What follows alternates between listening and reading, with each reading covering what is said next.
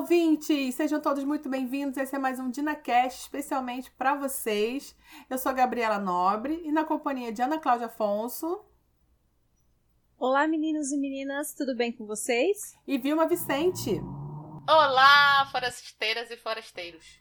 Bom, gente, estamos aqui com mais um episódio, é o quinto episódio sobre o livro 4, Tambores de Outono. E hoje nós vamos falar sobre as partes 5 e 6 do livro, que são partes bem curtinhas, né? A parte 5 tem só três capítulos e a parte 2, a parte 6, apenas dois capítulos. Então, é rapidinho, então a gente vai matar essas duas partes hoje. Olha, rapidinho, mas eu lembro que eram uns capítulos até grandinhos, viu? Então, é rapidinho no sentido de número de capítulos, né? E para você que está chegando agora, aqui a gente faz um podcast sobre a série Outlander. A gente fala sobre livros e séries e tem alguns episódios sobre curiosidades. Os livros 1, 2 e 3 já estão prontinhos. Você encontra eles lá no nosso blog www.dinafestbr.wordpress.com e encontra a gente nas redes sociais, Instagram, Twitter, é, Facebook e Telegram também, TinaFest BR, e o Telegram tá bem movimentado. Sim, um beijo para todas as meninas do Telegram, pessoal que fica conversando com a gente lá, tá muito legal. E, é, e ai, gente, o Telegram então, é muito legal mesmo. Eu não consigo chegar muito lá, eu confesso, mas assim, eu consigo ler e ouvir os áudios, é muito fofinho. Vocês são ótimos, obrigada. Gente, o grupo do Telegram é maravilhoso, tá sendo muito bom. É, todo mundo está conversando sobre os livros, sobre os capítulos, sobre o vício. Tá chegando novas viciadas. Ai, aliás, esse negócio de Telegram é bom pro vício, né, gente? Porque você encontra um espaço para você conversar, é um chat gigante. Mas o grupo, os grupos do Telegram, a gente tá, na verdade, está aprendendo a mexer né, nas coisas, mas eu tô gostando bastante. Tô gostando tanto é, como para administrar um espaço, né, onde a gente consegue colocar os links e conversar assim, com, com as ouvintes, até para consumir outros grupos também, sabe? Que também fazem a mesma coisa, tudo... ficam colocando os links lá, então, tipo, Exatamente. vira canal, troca dá pra você de, procurar direitinho as coisas. O Telegram dá pra fazer Exatamente. tudo organizadinho, assim, tipo por, por, por canais e grupos, estilo como eram os grupos do Orkut, que para mim era a melhor coisa do Orkut, era aqueles grupos, que era chamado, era grupo que a gente chamava? Era comunidade. Sim, era um grupo. Comunidade. Ah, é, que eram as melhores Nossa, comunidades. gente. Nunca fiz amigos bebendo leite, era a minha comunidade. Eu abro a minha geladeira, é, eu abro a minha geladeira para pensar. Ah, eu fazia parte dessa. Gente, comunidade sobre livros, livros no Orkut era tudo. Quando adolescente eu não tinha dinheiro para estar tá comprando livro. Até hoje não tenho, né? Mas naquela época tinha menos. Então Ai, eu assistia nossa pobreza aqui. Corta isso, eu assi... eu, gente, eu li muito. eu li muitos livros no Orkut, cara, nas comunidades no Orkut. O pessoal fazendo Ô, tradução a capítulo a capítulo, sabe? Divulgando pirataria nesse podcast, quer que a gente seja preso? Gente, o Orkut nem existe mais. Olha, já prescreveu os meus crimes da época de Orkut, tá bom? Então. Ah, e os meus também já venceram o de fazer? Gente, eu lembro das comunidades na época de Harry Sim. Potter. Quando saiu o último livro, meu Deus, meu Deus. que surto foi aquilo. Saudades. Ai, gente. Ah, eu dei sorte, porque quando eu fui ler Harry Potter, eu li já estava no final, já, já tinha publicado o último livro, então não precisei esperar nenhum livro. E não participei de nenhum dos surtos, então só saí lendo e foi bom. Foi... Porque, gente, tem, tem, isso também, né, cara? Quando a gente gosta de um, de um livro, de uma história, de uma série que tá em alta, você acaba sendo levado pela empolgação coletiva, né, cara? E é impressionante, uhum. porque é, é, no Instagram as pessoas estão comentando sobre aquilo naquele momento, estão tentando descobrir, estão tentando correr atrás. E quando a série já passou, já acabou, aí você consegue é, ir com mais calma, é, mais é, é, respirando um pouco mais, e você não precisa ficar naquela ânsia de desespero para catar informação, porque já tem, alguém já surtou antes e já botou essa informação em algum lugar. Uhum. Realmente. É não tem sofrimento, é só alegria. É só alegria. Eu acho que tem o um lado. Eu acho que. Então, mas também tem um lado muito gostoso, que é quando você tá participando do hype junto. De, de você ficar com aquela coisa, com aquela ansiedade. Sim. É, é gostoso. São duas experiências diferentes. Sim. Agora, vamos para um livro que já saiu há muitos anos? Vamos, vamos. Um já saiu há muitos anos. Vocês perceberam, né, gente? A gente é muito focada. Ah, a gente é muito focada. Né? Foco, menina. Parte 5 Strawberry Fields Forever. Ai, eu adoro esse título, elas tão fofinhas, tem tudo a ver.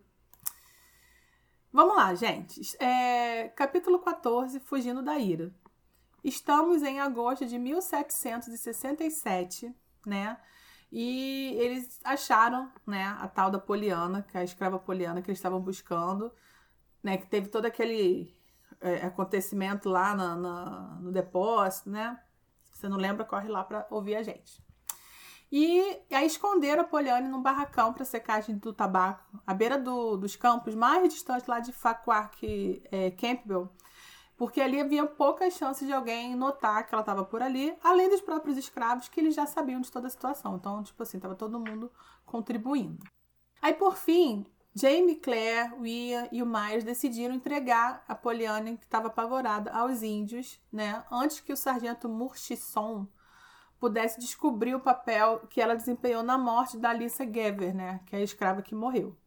Aí, de primeira, ela é colocada num cavalo, né, que eles se, se arrumam todos lá para fuga, né, e aí colocam ela junto com Myers, mas ela tá tão apavorada, né, que para amenizar um pouco desse sentimento, a Clé sugere que ela vá com ela no mesmo cavalo. A mulher, gente, não sabia nem montar um cavalo, então ela estava apavorada, ela tremia igual vara verde. Aí a Claire é, fala que a mulher, ela descreve, né, o é, cheiro de ervas e um almiscarado. Aí nessa hora eu só lembrei de você, Ana, do tal do cheiro almiscarado. e aí vale ressaltar aqui, gente, que essa mulher, a escrava, ela tá apavorada com tudo, né? Do que pode acontecer com ela se for pega pelo sargento, de andar a cavalo, que ela nunca tinha andado, de fugir com um monte de estranhos, é, de estar tá fugindo porque ela vai ser deixada com os índios, né? Ela tremia tanto e até o rolo ela tinha pavor, óbvio, né? E tudo isso não entendendo inglês direito, ou seja, ela tinha ainda, além de tudo, uma barreira linguística que, cara, ela tinha que confiar em uma coisa que ela não sabe nem direito o que, que era. E aí a viagem segue, geral cansado. Aí a Poliana tracada ali com a Claire, porque ela segurou a Claire com força, porque era o. Acho que você pode-se dizer assim, o que mais seguro ela tinha era a Claire. Né? Ela dava até umas cochiladas, ela segurando a cintura da Claire, mas tava lá é...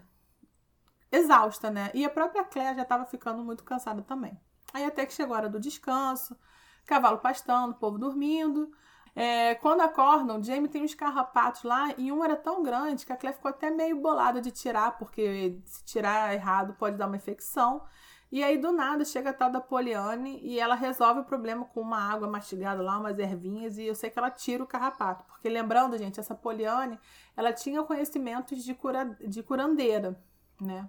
Embora a barreira do idioma ainda exista, Poliana ainda se sente é, um pouco mais. Ela começa a se sentir um pouco mais confortável com o grupo, né? Especialmente com a Claire. E aí eles ficam até um pouco mais animados é, quando passam pelo vilarejo destruído Tusca, é, de Tuscarora.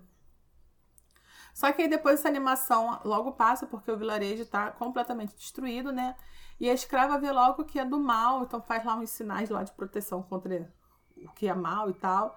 A Claire pergunta para o Miles o que pode ter acontecido. Aí ele diz que pode ter sido uma doença que matou todo mundo dessa, dessa vila, ou mesmo pode ter. Esse pessoal pode ter sido expulso por outros índios. Aí mais à frente eles avistam também, segue a viagem, né? Uma queda d'água, né? Uma cachoeira. O jovem Ia fica deslumbrado com aquilo. Gente, o jovem Ia é a pessoa mais empolgada por desbravar aquele lugar. O que ele não se empolgava em estudar, ele se empolgava em conhecer. Eu adoro. Especialmente tudo que tem a ver com os índios. Ele tinha um interesse em tudo, absolutamente tudo que dizia respeito aos índios. Isso é muito legal. Essa empolgação dele empolga a gente junto. Seguindo a viagem, mais um pit stop, né? Eles acampam perto de um riacho e aí já vem chegando o final da jornada de seis dias juntos. Ali o Jamie e o Ian estão pescando trutas é, e estão maravilhados com a fartura. A Claire pergunta o que Poliana estava sentindo naquele momento, sabendo que o seu mundo estava prestes a mudar radicalmente mais uma vez. Porque pensa, a escrava já tinha sobrevivido a uma viagem num navio negreiro, ela já tinha passado por uma escravidão e não seria pior estar com os índios, né, na situação que ela se encontrava. Mas ainda assim era mais uma mudança, mais um novo mundo que ela ia ter que se adaptar. Mais tarde, já na hora do jantar, ali em volta à fogueira, o assunto da Guerra da Tusca... Guerra Tuscarora retorna.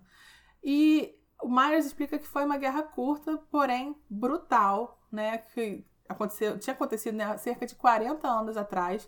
E Myers conta que os Tuscarora sofreram um ataque de retaliação por parte do governador e foram liquidados.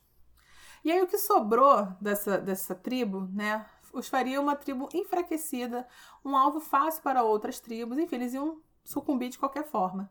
Então eles foram adotados por, pelos moicanos, tornando-se membros das línguas iroqueses. E eu achei isso muito interessante. Porque o Myers fala desse lance de adotar, né? E conta que às vezes é, eles, eles pegam essas pessoas, né? E fazem ou de prisioneiro ou mesmo como membro da própria família. E essa informação ela é importante para alguns acontecimentos que vão ter na frente do livro. Então isso é bem interessante, essa forma de tratar o, os estrangeiros, vamos dizer assim. Jane pergunta se Miles pretende levar Poliana para os Tuscarora, e o Ian se pergunta em voz alta o que os nativos vão pensar da sua aparência. Aí o Myers fica meio em transe, observando e meio admirando também a mulher. A mulher, né, Poliana, retribui o olhar com interesse. Aí a Claire já liga as antenas dela, já cutuca o Jamie, que por sua vez entende o recado e já avisa Meyer que não gostaria que a escrava sofresse qualquer tipo de abuso. E eu achei que o Jamie foi tão elegante nisso, porque claramente ele disse: ninguém encosta nela, ok? Maia jura que as mulheres da tribo Tuscarora e Moonwalk têm permissão para fazer suas próprias escolhas de parceiros e promete que Poliana não vai ser estuprada. Bom, recado foi dado e foi compreendido. Aí, o jovem que não é bobo nem nada, já aproveita o momento para dizer a Jamie que ele irá com Myers e Poliana até o acampamento Tuscarora. Um momento em que ele triunfa sobre o Jamie usando a situação a seu favor, né? E o Jamie não teve escolha, porque além do jovem Ia estar apenas comunicando, ele não estava pedindo, o que justificaria o Jamie negar que o Ian fosse? Se o lugar é perigoso, não poderia mandar a escrava. Se o Myers não era confiável, não poderia mandar o Myers nessa missão. Então, além do que, né, gente, o, o Ian faz o que ele quer. Aí ficou acordado que o ia seguir, tá? Foram dormir. Só que aí a, a Claire fica acordada até mais tarde naquela noite. Ela ficou ouvindo os ruídos do Myers e da Poliane juntos, sim. Teve uma pegaçãozinha ali de leve, ou não. Aí a Claire fica lá refletindo sobre a situação é, dela, da, da Poliana com o Myers, dela com o Jamie. E fica ali é, pensando que ela fez a escolha dela também. Então ela tá ali porque ela quer. E é isso, fim de capítulo. Bom, eu só quero dizer que eu acho todo esse plot sem pé nem cabeça. Eu não consigo entender por que todo esse grupo foi nessa viagem para levar a escrava Poliane para esses índios, assim. Ah, eu fiquei pensando eu a mesma acho... coisa, Ana. Por que, se eles não iam, se a Claire e o Jamie não iam até o final, por que, que eles foram até a metade? Sim, oh. assim, e por que eles foram, sabe, assim?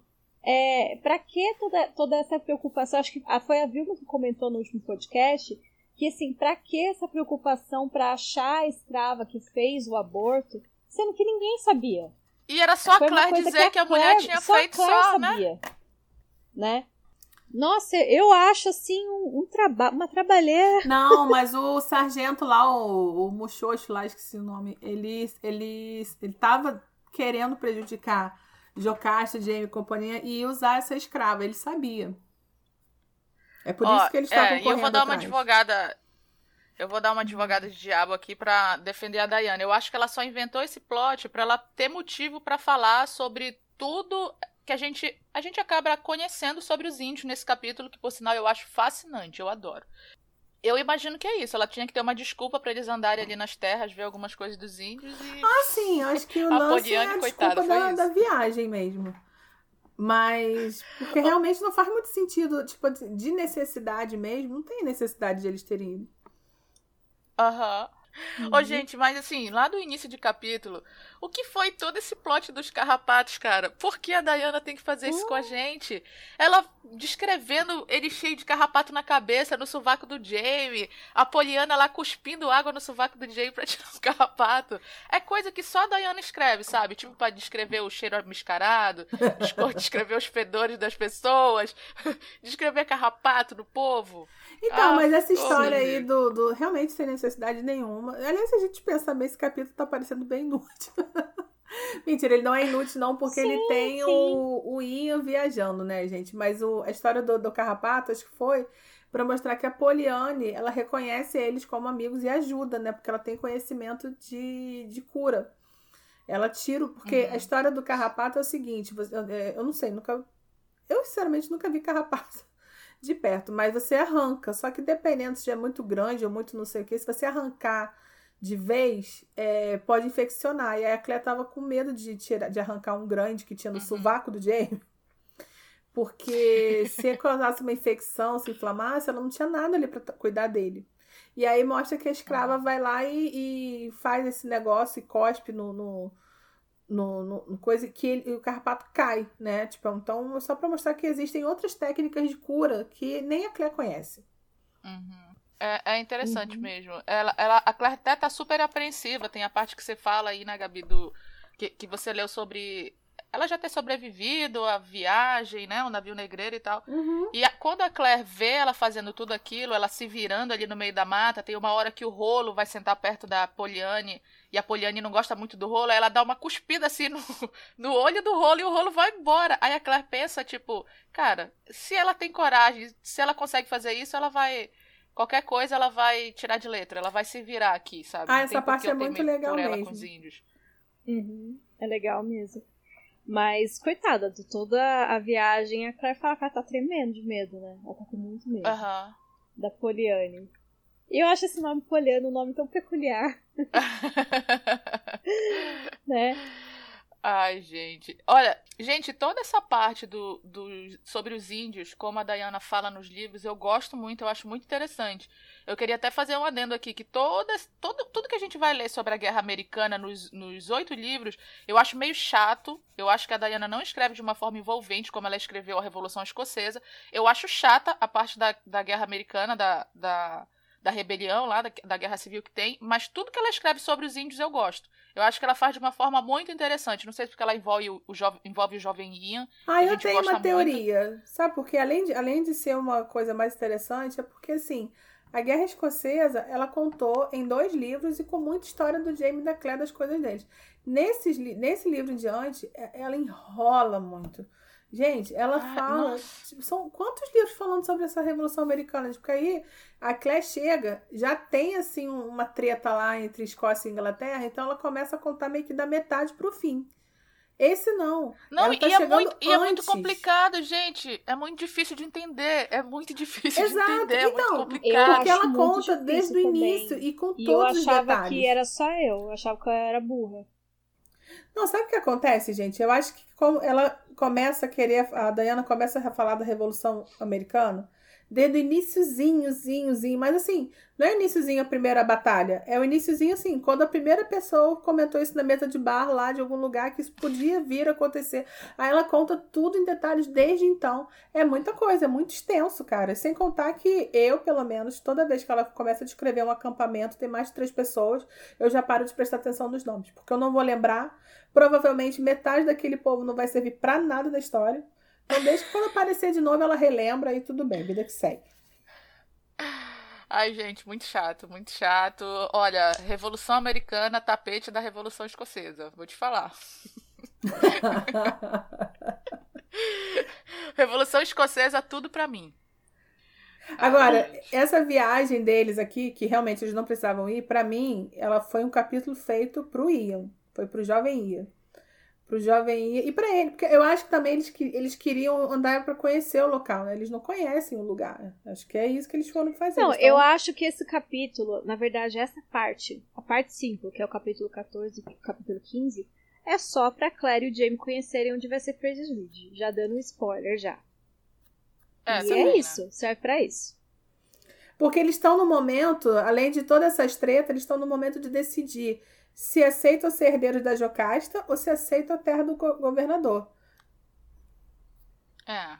Então, é, então é, é isso, é, na verdade é isso, é pro Jamie tomar a decisão dele. Mas, mas voltando ao plot, né, do, do capítulo, é, eu acho tudo o Ian avisando que tá indo, simplesmente falou, olha, eu vou, e é isso aí, Tipo, deixa o Jamie totalmente desconcertado. E é muito difícil deixar o Jamie desconcertado, mas o Ian, ele tem esse poder, né? Uhum. É porque o Ian é igual a ele, né? Então ele sabe como é que. Que pro Ian tá chegando assim. Porque o Ian respeita muito o Jamie. Pro o Ian chegar uhum. e falar que vai e não perguntar se vai. É porque não tem jeito. E o Ian tá nessa viagem toda muito maravilhado. E desde que ele chegou na América, desde quando estava indo para casa da Jocasta, vocês lembram? Ele ficava lá perturbando lá o piloto do barquinho, querendo saber tudo sobre os índios, tudo sobre a vida selvagem. Ele queria saber tudo, ele é muito curioso sobre essa vida. E ali tá com, cara, o, o, o John Quincy Myers, que é o desbravador, que é tudo que ele acha maravilhoso, né? E aí ele fica perguntando dos índios, ele quer conhecer, ele se interessa. Ele, e, e eu acho muito legal quando ele fica maravilhado quando vê uma cachoeira que ele nunca tinha visto. É muito incrível. Olha, gente. Ah, sim, essa parte é muito legal. Eu, é, eu vou dizer que se eu fosse o Jamie, eu não deixava eu ir aí e pronto, sabe por quê? Primeiro, eles têm uma conversa ali do, do, do Maias contando que os moicanos são muito ferozes, que ninguém mexe com eles, e fala da guerra dos Tuscaroras, que brigavam por qualquer coisa, por causa de álcool, se dizimavam, não sei o quê. Aí ele fala, por sinal, isso que a Gabi frisou, que é muito interessante, que como eles viviam brigando e se matando entre si, às vezes eles precisavam repor esses essas pessoas que eles perdiam. Então, algumas pessoas eles escravizavam e outros eles adotavam como se fosse da família, como se fossem uhum. membros lá da, da comunidade. Só que pensa assim, se eu fosse o Jamie, eu não deixava, primeiro, depois de ouvir tudo isso, sobre como os caras são ferozes e tal. Segundo, no livro anterior, o Ian, o jovem Ian, foi nadar 150 metros ali na frente do Jamie e deu uma merda do cacete. Veio um, navio, não sei da onde, sequestrou ele e foi embora. Você acha que se eu fosse o Jamie, eu ia deixar ele desbravar uma terra com os índios nos, lá pra puta que pariu, não sei aonde. Ia dizer, não, meu filho, você não vai, pronto, acabou, se quem manda pois aqui é, sou eu. Mas ao contrário de você, o Jamie aprendeu a lição. Ele sabe que o Ian vai, ele vai. Não sei se, olha, é porque vocês não lembram, mas o Ian, a gente, como que a gente conheceu o Ian? Fugindo. Ele fugia de casa, porque ele ia atrás do Jamie. Ele, o Ian não, se fosse o Jamie, eu amarrava ele. Eu amarrava, amarrava uma corda nele quando Ai, gente, olha, a Vil é mãe agora, entendeu? Então ela tá falando tudo isso pra se convencer que ela vai fazer isso com o filho dela. Tá? Vai sim, Vilma. Vai vai levar tanta volta desse menino. Eu não vou porque o Benjamin vai ser um menino muito obediente. Ele vai Ah, vai sim. Ah, vai, vai, sim. vai mesmo. Ele já é, né? Vai mesmo. Pode Ai, apostar. Gente. É isso aí. Só besteira. É... Bom, outra coisa também desse capítulo, que é a grande estrela, na verdade, do capítulo é a Poliane. Porque a Poliane começa toda com medo, tremendo, mas aí quando ela nota que o Quincy Myers lá acha ela atraente, que ele gosta, né, de mulheres mais rechonchudas, tudo muda, né? E o que eu acho, assim, muito. Eu acho muito repentino isso, porque eles estão conversando, tá todo mundo ali, né? tá todo mundo junto, estão conversando. Aí o Myers pega e fala e, e olha para ela. Na hora a Poliane já tipo muda, muda totalmente o, a, a, postura dela, começa a olhar e fica um climão. Até o Ian tá ali. fica um climão.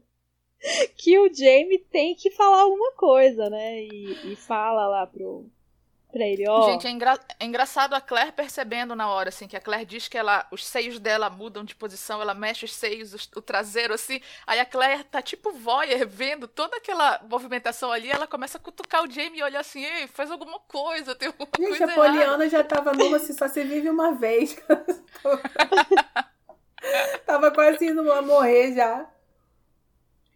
Não, o que, o que eu acho muito, o que eu acho assim, pro final do capítulo extraordinário, quando a Claire uhum. vai dormir ali, que ela fica pensando, é que de tudo isso que ela viu acontecer entre a Poliana e o Mars, principalmente quando ela ouve ali os, os barulhozinhos deles, né, quando eles já estão deitados, é porque assim, a, a Diana faz a gente, a, a Claire, né, refletir sobre, é, sobre a Poliana, sobre o que ela fez para seduzir o Mars, é porque seria algo que possivelmente ela também faria se ela tivesse num local desconhecido para se proteger, entendeu? Se a vida dela dependesse de outro homem para se proteger, ela também faria aquilo. E ela, ela chega até a se perguntar se é muito diferente do que ela vive com Jamie, porque meio que a proteção dela, boa parte da proteção que é que que ela tinha do Jamie tinha pelo, pelo desejo dele pelo corpo dela. Uhum. Ela chega, ela fica assim meio, será que tem muita diferença?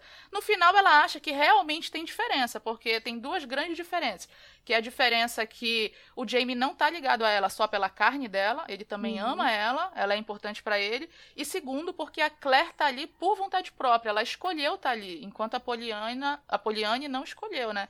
Eu acho uhum. bem legal assim toda essa reflexão desse final do livro. Uhum eu também acho interessante. Mas eu sempre tive é, a impressão que o Myers não transou com a Poliane. Que ele tá, na verdade, fazendo uns gemidinhos lá sozinho. Ah, sei lá, porque o Jamie foi lá, tipo, falou tudo aquilo ali, aí mesmo assim o Myers foi lá e, e ia. Não, porque não, o que o Jamie falou não. é que ela não fosse ser abusada. Agora Isso, a Poliana e... queria. Aí ela queria, o Myers queria, tava ali, só se vive uma vez. É que fica subentendido, né? É, não, mas olha só, eu não acho que fica mal entendido, não. Eu acho que a, a, Poliana tá lá com ele sim, porque senão não é uma coisa que ela tá questionando da, da, da Poliana, se ela faria diferente da Poliana. Porque a Poliana Exato. tá ali dormindo ali do lado. Ele, a Poliana tá lá com ele. O, e, a Claire fala que a Poliana tá dando pro cara, pro Myers, para poder ela ficar, ter essa segurança com ele. Ela cedeu é. ao Myers. Gente, o Myers não é. ia ficar tocando punha dentro debaixo do cobertor fazendo gemido se estivesse sozinho, gente. Desculpa. não, eu também não acho que não. Eu acho sentido. que pelo fato da reflexão ter a ver com a Poliana, eu acho que fica subentendido mesmo. E eu acho que ela tava com ele ali, sim, debaixo dos cobertores. Então tá bom, gente. Mistério revelado. Mistério revelado. peraí, peraí, peraí, não, que eu vou mandar um tweet aqui pra minha seguidora, a Diana Gabdo, e perguntar pra ela. Pergunta, Poliana tava ou não tava com Maias? Foi só mão na mão ou mão naquilo também rolou? Ai, gente. Vamos para o próximo? Capítulo 15 Nobres Selvagens. Nobres Selvagens. O capítulo começa com a Claire e o James seguindo viagem sozinhos.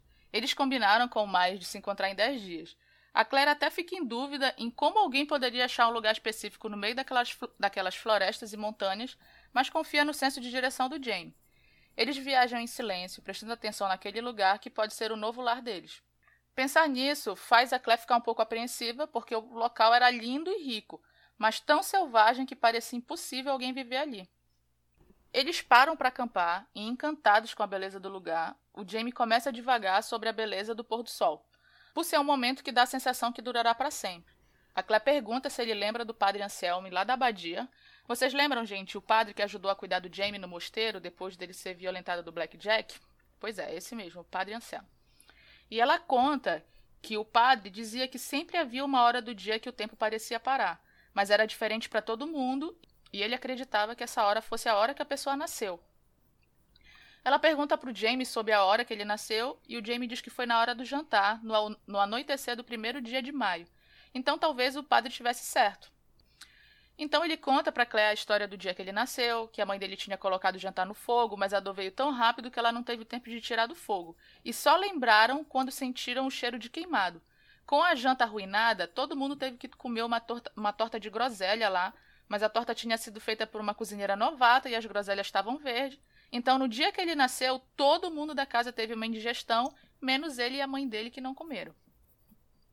A Claire ri da história e o Jamie pergunta que horas ela nasceu e ela não sabe. Mas ela conta que a Bri nasceu às três e três da madrugada. Ela lembra porque tinha um relógio na sala de cirurgia. E o Jamie fica surpreso de ela estar acordada, já que ela tinha dito que as mulheres naquela época eram drogadas para não sentir dor. E ela diz que era assim mesmo, mas no caso dela, ela quis ficar acordada porque ela achou que fosse morrer e não queria morrer dormindo. Então Jamie meio que se diverte com o fato de ela não querer morrer dormindo. E ela pergunta se ele gostaria. E ele lembra que ele quase morreu enforcado, em batalhas, com ferimentos e febre, então morrer dormindo não seria uma má ideia. Ele dá um beijinho nela e diz que preferia dur morrer dormindo numa cama quentinha ao lado dela quando eles estivessem bem velhinhos. Eles continuam ali terminando o acampamento e o Jamie começa a fazer a fogueira enquanto a Claire vai pegar peixes, né? A Claire pergunta ao Jamie como ele acha que é morrer. E ela vê ele observando a fogueira, refletindo antes de responder. E pergunta se ele acha que não existe nada depois da morte. E o Jamie responde que não sabe, que a igreja diz que não existe nada depois, mas, enfim, ele não sabe, mas acha que vai ficar tudo bem. O Jamie sai de perto para cortar os galhos, né, para fazer a fogueira passar o peixe, e a Claire fica ali pensando no que eles conversaram. Ela olha para cima e fecha os olhos aproveitando a brisa depois do dia quente. Até que ela escuta um ai e abre os olhos e o Jamie fala que se cortou. Mas de repente, ela sente um arrepio e pergunta ao Jamie se tem alguém atrás dela. E quando ela vê o Jamie arregalando os olhos, ela num reflexo se joga no chão, atitude que provavelmente salva a vida dela. Então algo pisa nas costas dela e na cabeça dela, e quando ela levanta a cabeça, ela vê o Jamie sendo atacado por um urso. O Jamie está lá atracado com o bicho em cima dele, lutando pela vida dele só com um punhal. Em um momento, ele consegue olhar para Claire e, ela, e ele grita para ela correr, mas ela não, ela não corre. Ela lembra da história do Mowgli na, na Flor Vermelha e procura fogo ali para tentar espantar o, o urso, mas não tinha, não tinha nada que servisse. Então ela acha o peixe que eles iam assar e pensa, dane-se a flor vermelha, e vai para cima do urso que tá embolado lá com o Jamie e dá uma peixada nele. Então o urso vai para cima dela com o Jamie agarrado no pescoço dele e a Claire cai no chão. Mas depois de cair, ela ainda dá um outro golpe com o peixe. Ela é sufocada ali pelo urso em cima dela, mas de repente o peso sai de cima dela. Então, novamente, o Jamie tá lá embolado com o urso lutando e a Claire sente cheiro de sangue. Eles vão pro meio das árvores, o, o Jamie e o urso, né? E a Claire só escutando os urros e os baques, e até que fica um pouco silenciosa. E ela começa a gritar pelo Jamie, já correndo de que. Assim, com medo de ele ter morrido. E depois de um tempo, Jamie volta do meio das árvores. Quando a Claire pergunta se ele tá bem, ele diz que não e cai no chão gemendo. Ela vê que ele está encharcado de sangue, pergunta se o sangue é dele, e ele diz que não, porque se fosse dele já estaria morto.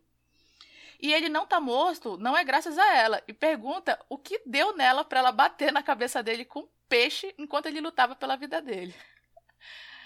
A Claire nem responde, porque ela tá preocupada em ver se ele estava com alguma costela quebrada, mas ele diz que tá bem e manda ela ver os cavalos que devem ter se assustado. A Claire acalma os cavalos e volta. Enquanto ela vê como estão as costas do Jamie, ele se pergunta por que o urso atacou, já que o Myers disse que os, urso pre os ursos pretos só atacam quando são provocados, né? E a Claire diz que talvez algo provocou o urso e foi embora. As costas e os ombros do James estão todos cortados pela garra do urso. Então a Claire sai para catar umas ervas que ela viu na beira do rio, e quando ela volta de longe, ela vê que o Jamie está sentado retinho. E isso já deixa ela alerta, porque a posição seria ruim para as costas dele que estão machucadas, né? Então, antes dela chegar perto dele, ele fala para ela vir andando por trás dele e colocar a faca na mão dele. E quando ela chega perto o suficiente, ela vê três índios fortemente armados e conclui que foi eles que provocaram o urso. A Clé está morrendo de medo, do, morrendo de medo dos índios e pela fisionomia, a Clé achava que era, que era um índio pai, né, e os seus dois filhos. O Jamie, num sinal de paz, coloca a faca no chão na frente dele. Os índios riem e tanto a Claire quanto o Jamie ficam menos preocupados. O Jamie pergunta se eles falam francês e o mais velho diz que não. A Claire pergunta se eles falam inglês e eles também não. O índio mais velho pergunta algo ao Jamie, mas ele não entende nada. Então o mais novo imita um urso e aponta o sangue na camisa do Jamie. E o Jamie ri alto com a imitação e faz um sinal para eles mostrando a direção na floresta que o urso estava morto, né? Então os três vão atrás do urso. O Jamie diz para Claire que tudo bem, que eles não vão machucar eles, e que, o que é ótimo, porque ele acha que vai desmaiar. E a Claire proíbe o Jamie de desmaiar e deixar ela sozinha com os índios. Ele pergunta se, ele pode vomitar, pelo menos. e ela também diz que ele não, pode, ele não pode vomitar porque os índios já estão voltando. E eles voltam arrastando ali a carcaça do urso. O índio pai aponta a faca pro urso e pro Jamie, meio incrédulo, e o Jamie diz que não foi fácil matar o urso, né? Então o índio mais velho faz uma reverência e respeito, e com isso o mais novo faz uma pasta nojenta lá com alguma coisa em pó, que a Claire achava que era banho de, de urso, e cospe e começa a passar nas costas do Jamie. Aí que o Jamie fica quase morrendo de novo e quer vomitar mesmo. Depois disso, o Jamie pede para Claire pegar o uísque para ele, e um dos homens tenta pegar a garrafa dela, mas ela não deixa. O Jamie toma uns goles e oferece para o índio mais velho.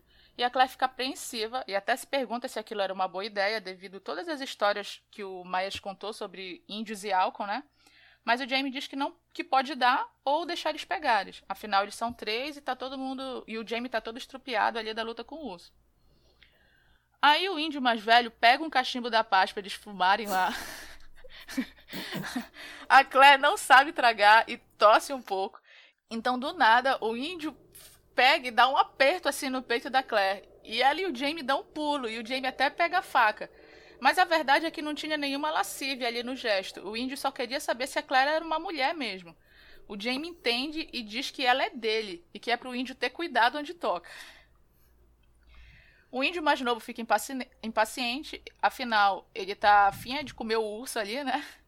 E eles mostram a intenção de ir lá cortar o urso, mas o Jamie, mesmo todo machucado, levanta e diz que aquilo é trabalho dele.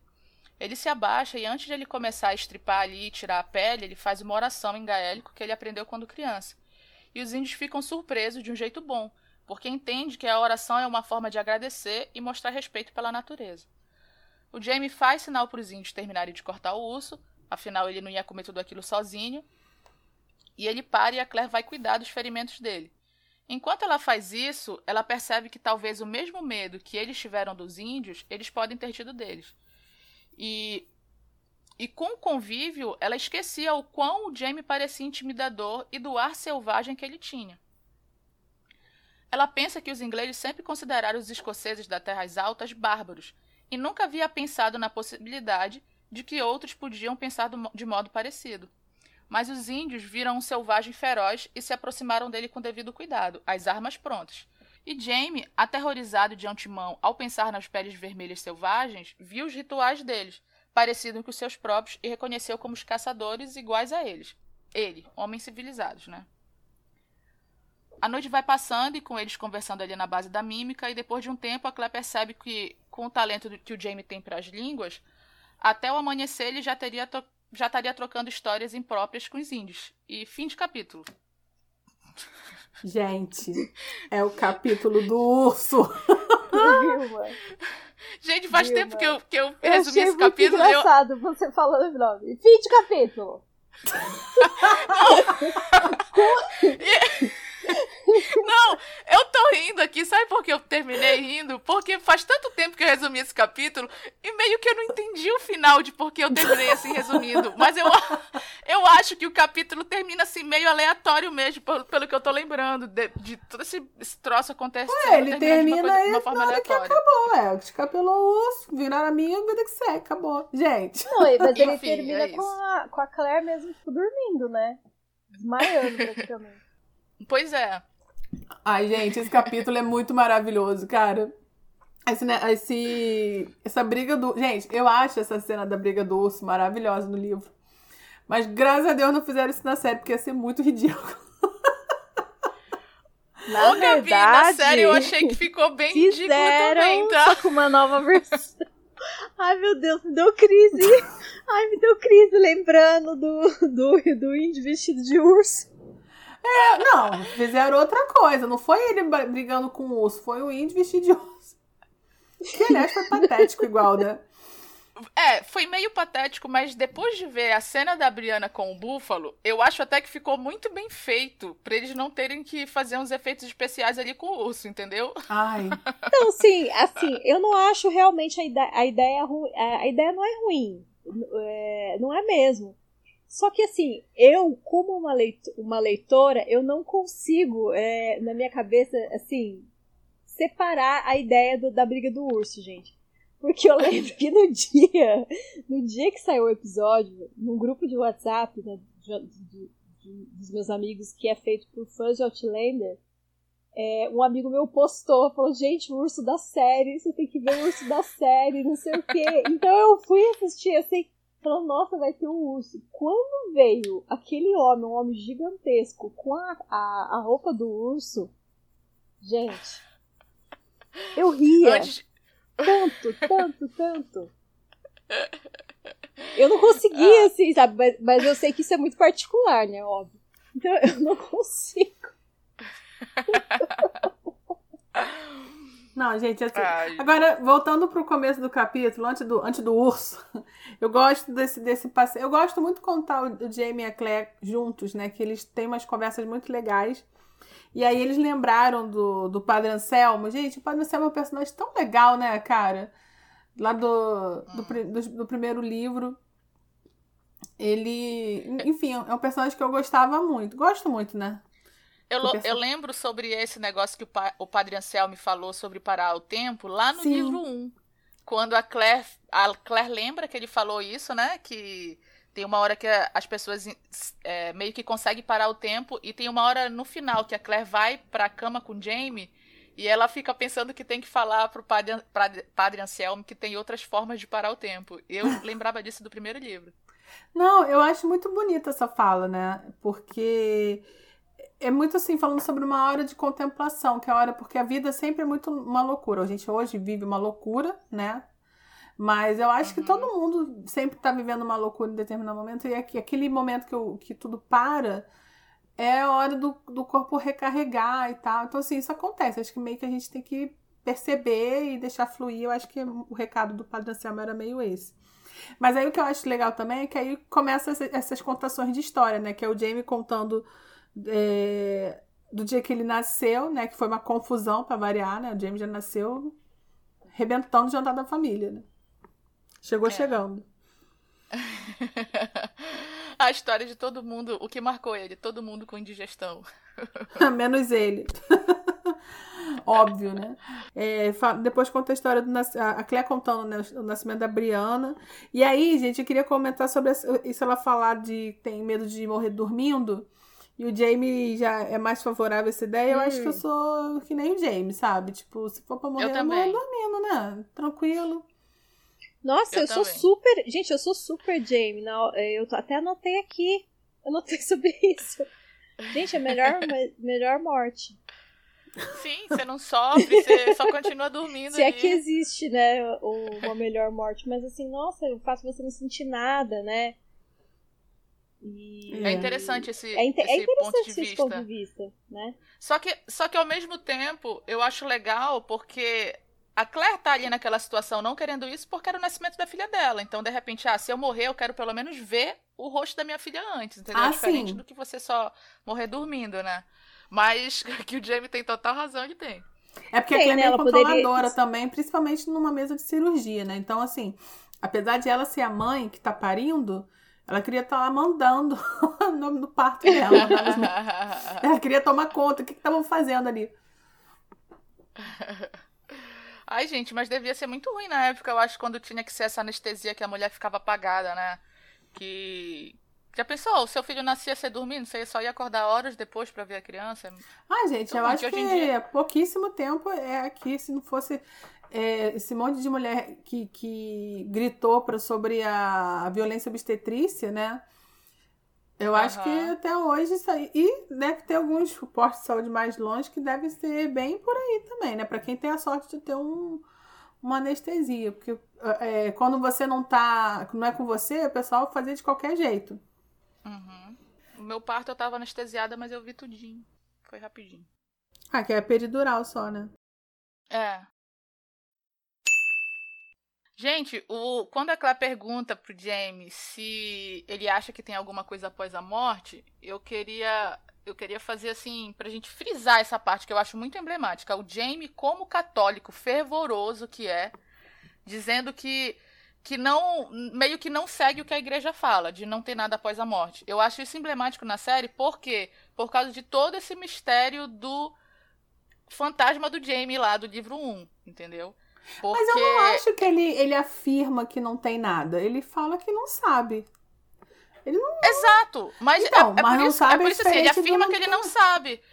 Porque, não, assim, porque eu acho que se ele fosse seguir, como o Jamie é muito católico, se ele fosse seguir os, pre, os preceitos da igreja, ele dizia assim, ah, acho que não. Ou a igreja fala que não, não. Só que ele fica muito pensativo, ele fica assim, ah, não sei, aí fica assim, hum, ah, não sei, ah, sabe? É, mas é porque o Jamie, ele tem isso. muita fé, ele tem muita fé, mas o Jamie, ele é muito inteligente, muito estudado, muito viajado e é casado com uma viajante no tempo.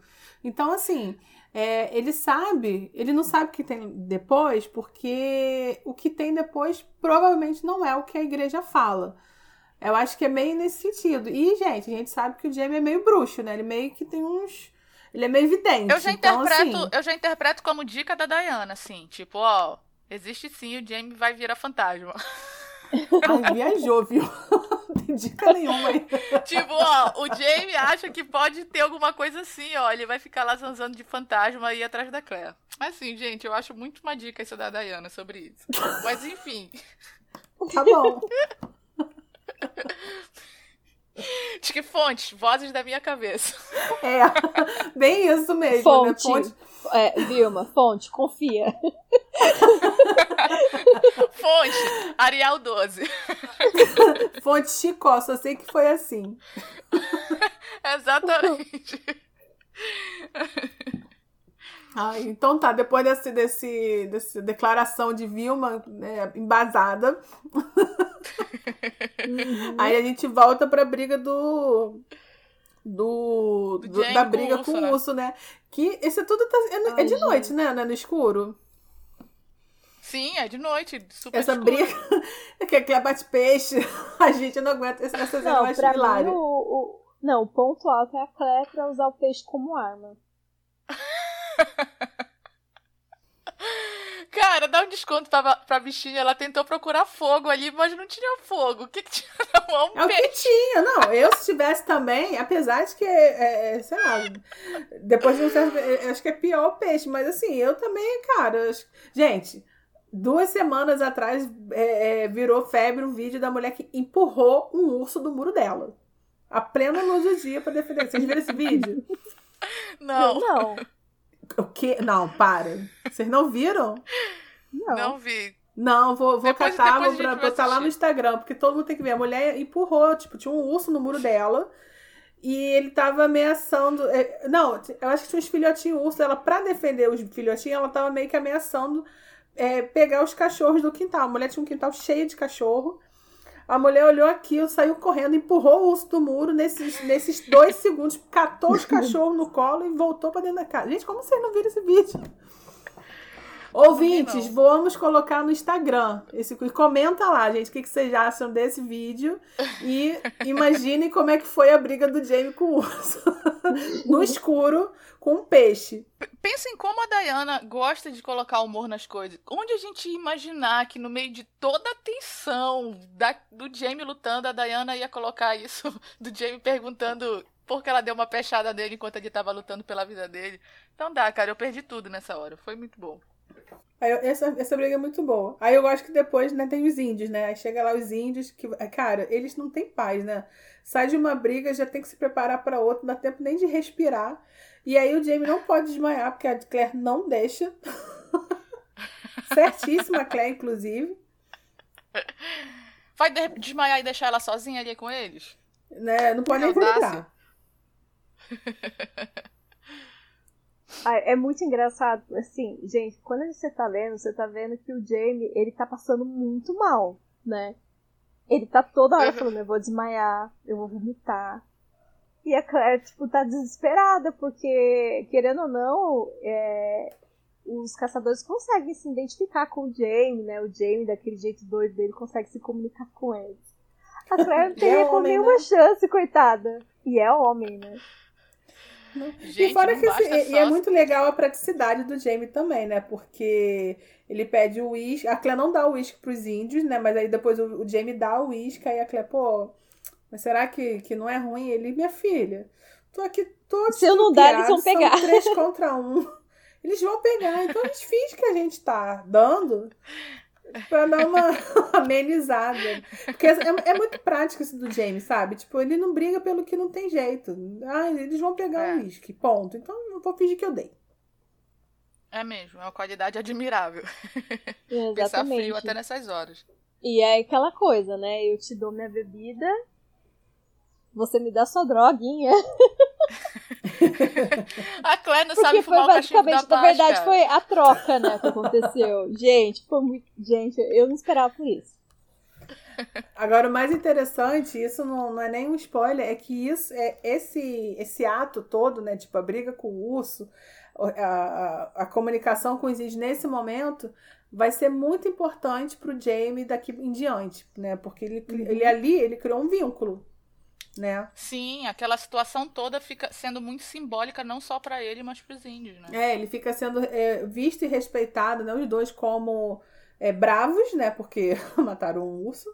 E como é, é, generosos, né? Servir a bebida, são de paz, né? Tipo assim, se tiver que brigar, eu brigo, mas eu não quero brigar. Naquela hora que o Jamie coloca a faca no chão, né? Sim, uhum. e os índios até se identificaram, né? Quando eles veem o Jamie fazendo a oração ali na hora de antes de cortar o urso. Exato. Né? É, é interessante essa parte. Capítulo 16 A primeira lei da termodinâmica. A Clara acorda na próxima manhã e depois né, da balada anterior, ela ainda está um pouco confusa.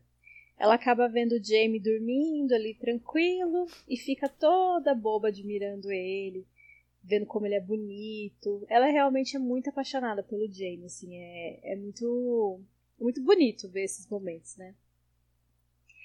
A Claire tem uma vaga lembrança de ter sonhado que tinha um urso em cima dela e que ela se fingia estar, estar morta durante o, o sonho mas então ela percebe que, na verdade, ela e o Jamie é que tinham transado, né? Então ela imaginava que era um urso que estava em cima dela, mas na verdade era o Jamie. Depois que eles acordam, eles começam a exploração.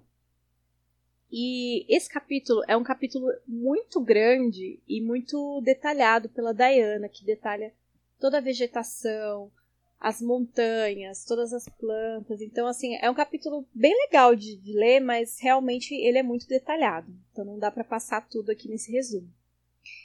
E a Claire percebe o quão feliz e confortável o Jamie tá ali, naquele lugar, né, no meio daquelas montanhas. A Claire sentia que parecia que um peso que o, que o Jamie tinha tinha sido retirado dele após o encontro com os caçadores. E ela ficava feliz por ele, né? Também se sentia alegre por estar ali. Mas ao mesmo tempo ela sentia um temor. Que era um temor ao que aquela alegria podia levar, né? Ela ficava muito preocupada. O Jamie ia seguindo confiante pelos quilômetros, observando tudo fascinado, e a Claire sempre junto com ele, né? Mas ela parava de vez em quando para pegar alguma planta ou alguma raiz. A Diana realmente é muito detalhista sobre tudo o que eles estão vendo, o que eles estão tocando. É, então ela fala das montanhas, das paisagens, né? Tudo ali parece muito pacífico e muito bonito. E eles se sentem encantados pela beleza, né? O Jamie parecia que sonhava acordado. A Claire se sentia num paradoxo. Quanto melhor ela se sentia, pior ela se sentia. Ela sentia que o Jamie tinha encontrado o lugar dele, e isso deixava a Claire completamente apavorada. Tem uma hora que eles finalmente pararam para descansar e a Claire encontra vários morangos silvestres, né? E aí eles param, eles comem, a Diana narra, ela comendo, mordendo, sentindo a textura, tudo, tudo, tudo, tudo sobre aqueles morangos. O Jamie pergunta para Claire se ela acredita em sinais. E ela pergunta o porquê, né? E ele diz que morango é o lema da família Fraser, né? Na verdade, os morangos são o emblema dos Frasers e que ele achava que aquilo ali era um sinal.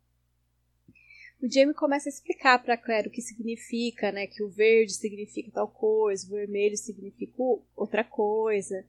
Ele começa a olhar para todo aquele lugar e com uma visão muito de agricultor começa a apontar o que eles poderiam fazer ali, né, do gado que eles poderiam ter, tudo assim, né, que eles poderiam construir. E como eles estão ali sozinhos, né, e com a desculpa de que os homens faziam o amor para dar fertilidade aos campos, ele, né, começam ali a seduzir a eles acabam aproveitando o momento e fazem amor. Após, né, tudo isso, o James se levanta e fica observando novamente ali a paisagem, sempre com aquele brilho no olhar. E a Claire já não aguenta mais, né? Ela tá toda hora ali se segurando porque ela tá nesse conflito, né? Que ela tá muito feliz porque o Jamie tá muito feliz, mas ao mesmo tempo ela tá sentindo um peso muito grande. O Jamie percebe que ela tá estranha e finalmente ela vai se abrir com ele, né? Sobre o que tá sentindo. Só que ao invés dela falar para ele o, o que realmente está acontecendo, ela fica de tipo da pior forma possível, porque ela não fala direito. Aí tem toda uma treta antes, porque o Jamie começa a rir dela, ela começa a bater nele. Aí ela vai ficando furiosa ele continua dando risada. Aí ela levanta, bate o pé com, com tudo no chão, acaba batendo o pé em algo pontiagudo e grita e chora que nem uma criança. Ai, gente, é uma frescura. Aí depois de toda essa frescura, ela diz a verdade pro Jamie, né? Que ela viu o túmulo dele na Escócia e que ela sabe que ele vai morrer lá. E o Jamie fica completamente chocado, né? Mas. E, e pergunta o que, que isso tem a ver, né? E ela fala, ah, mas para você conseguir fazer aqui, né, construir o que você quer construir, você vai ter que ir para a Escócia e trazer os homens de lá. E o Jamie fala para ela, assim, francamente, mas como que eu faria isso? Né? Com que dinheiro ele iria? E a Claire diz uma coisa que é muito verdade. Ela fala para ele que isso não é impedimento pro Jamie, que ele sempre dá um jeito. E ela tá certa, né, gente? A gente sabe que o Jamie nunca tem dinheiro, mas isso nunca foi empecilho para ele fazer nada. E, mas na verdade ele diz que acha que não precisa ir para Escócia, né? Que ele pensou nos homens dele de Ardismuir que já estavam por ali, né, que já estavam pelas colônias. E apesar de todas as dificuldades que seria encontrar esses homens, recrutar esses homens, convencer eles a largar tudo para poder seguir o Jamie, né, e se estabelecerem ali, é, o Jamie está disposto a isso, né.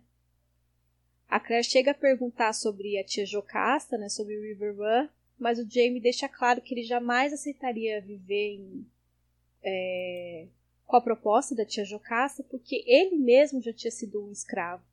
Então ele não queria isso, né?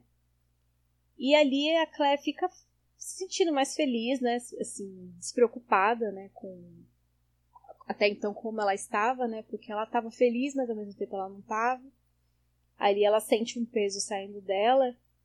E ela diz para ele assim, é muito bonitinho o final desse capítulo, porque ela diz para ele que não vai aguentar mais viver sem ele, né? Que ela não quer mais ser aquela meia pessoa que ela era antes, né? E ele diz algo muito bonito, né? Ele fala que a ideia da morte é muito pequena entre eles. Que o tempo todo depois de Culloden, ele já estava morto para ela, na sua época, né? E seja lá o motivo da morte do Jaime, de como ele morreria, ele já estava morto daqueles 200 anos, né? Mas em todo o tempo ele a amou e ela o amou também. Aí ele fala assim: E quando meu corpo deixar de viver, minha alma ainda será sua. Eu juro pela minha fé no céu, não serei afastado de você. Nada se perde, Sassanak, apenas se transforma. No que a Claire diz: Ah, essa é a primeira lei da termodinâmica, e ele rebate: Não, isso é fé. Final de capítulo. Ah, eu lembro muito Ai, do final gente. desse capítulo. Eu gosto dessa fala dele, que isso é fé. Nossa, é muito bonito. É, eu acho que é, isso fecha o capítulo assim com chave de ouro. Muito bonito.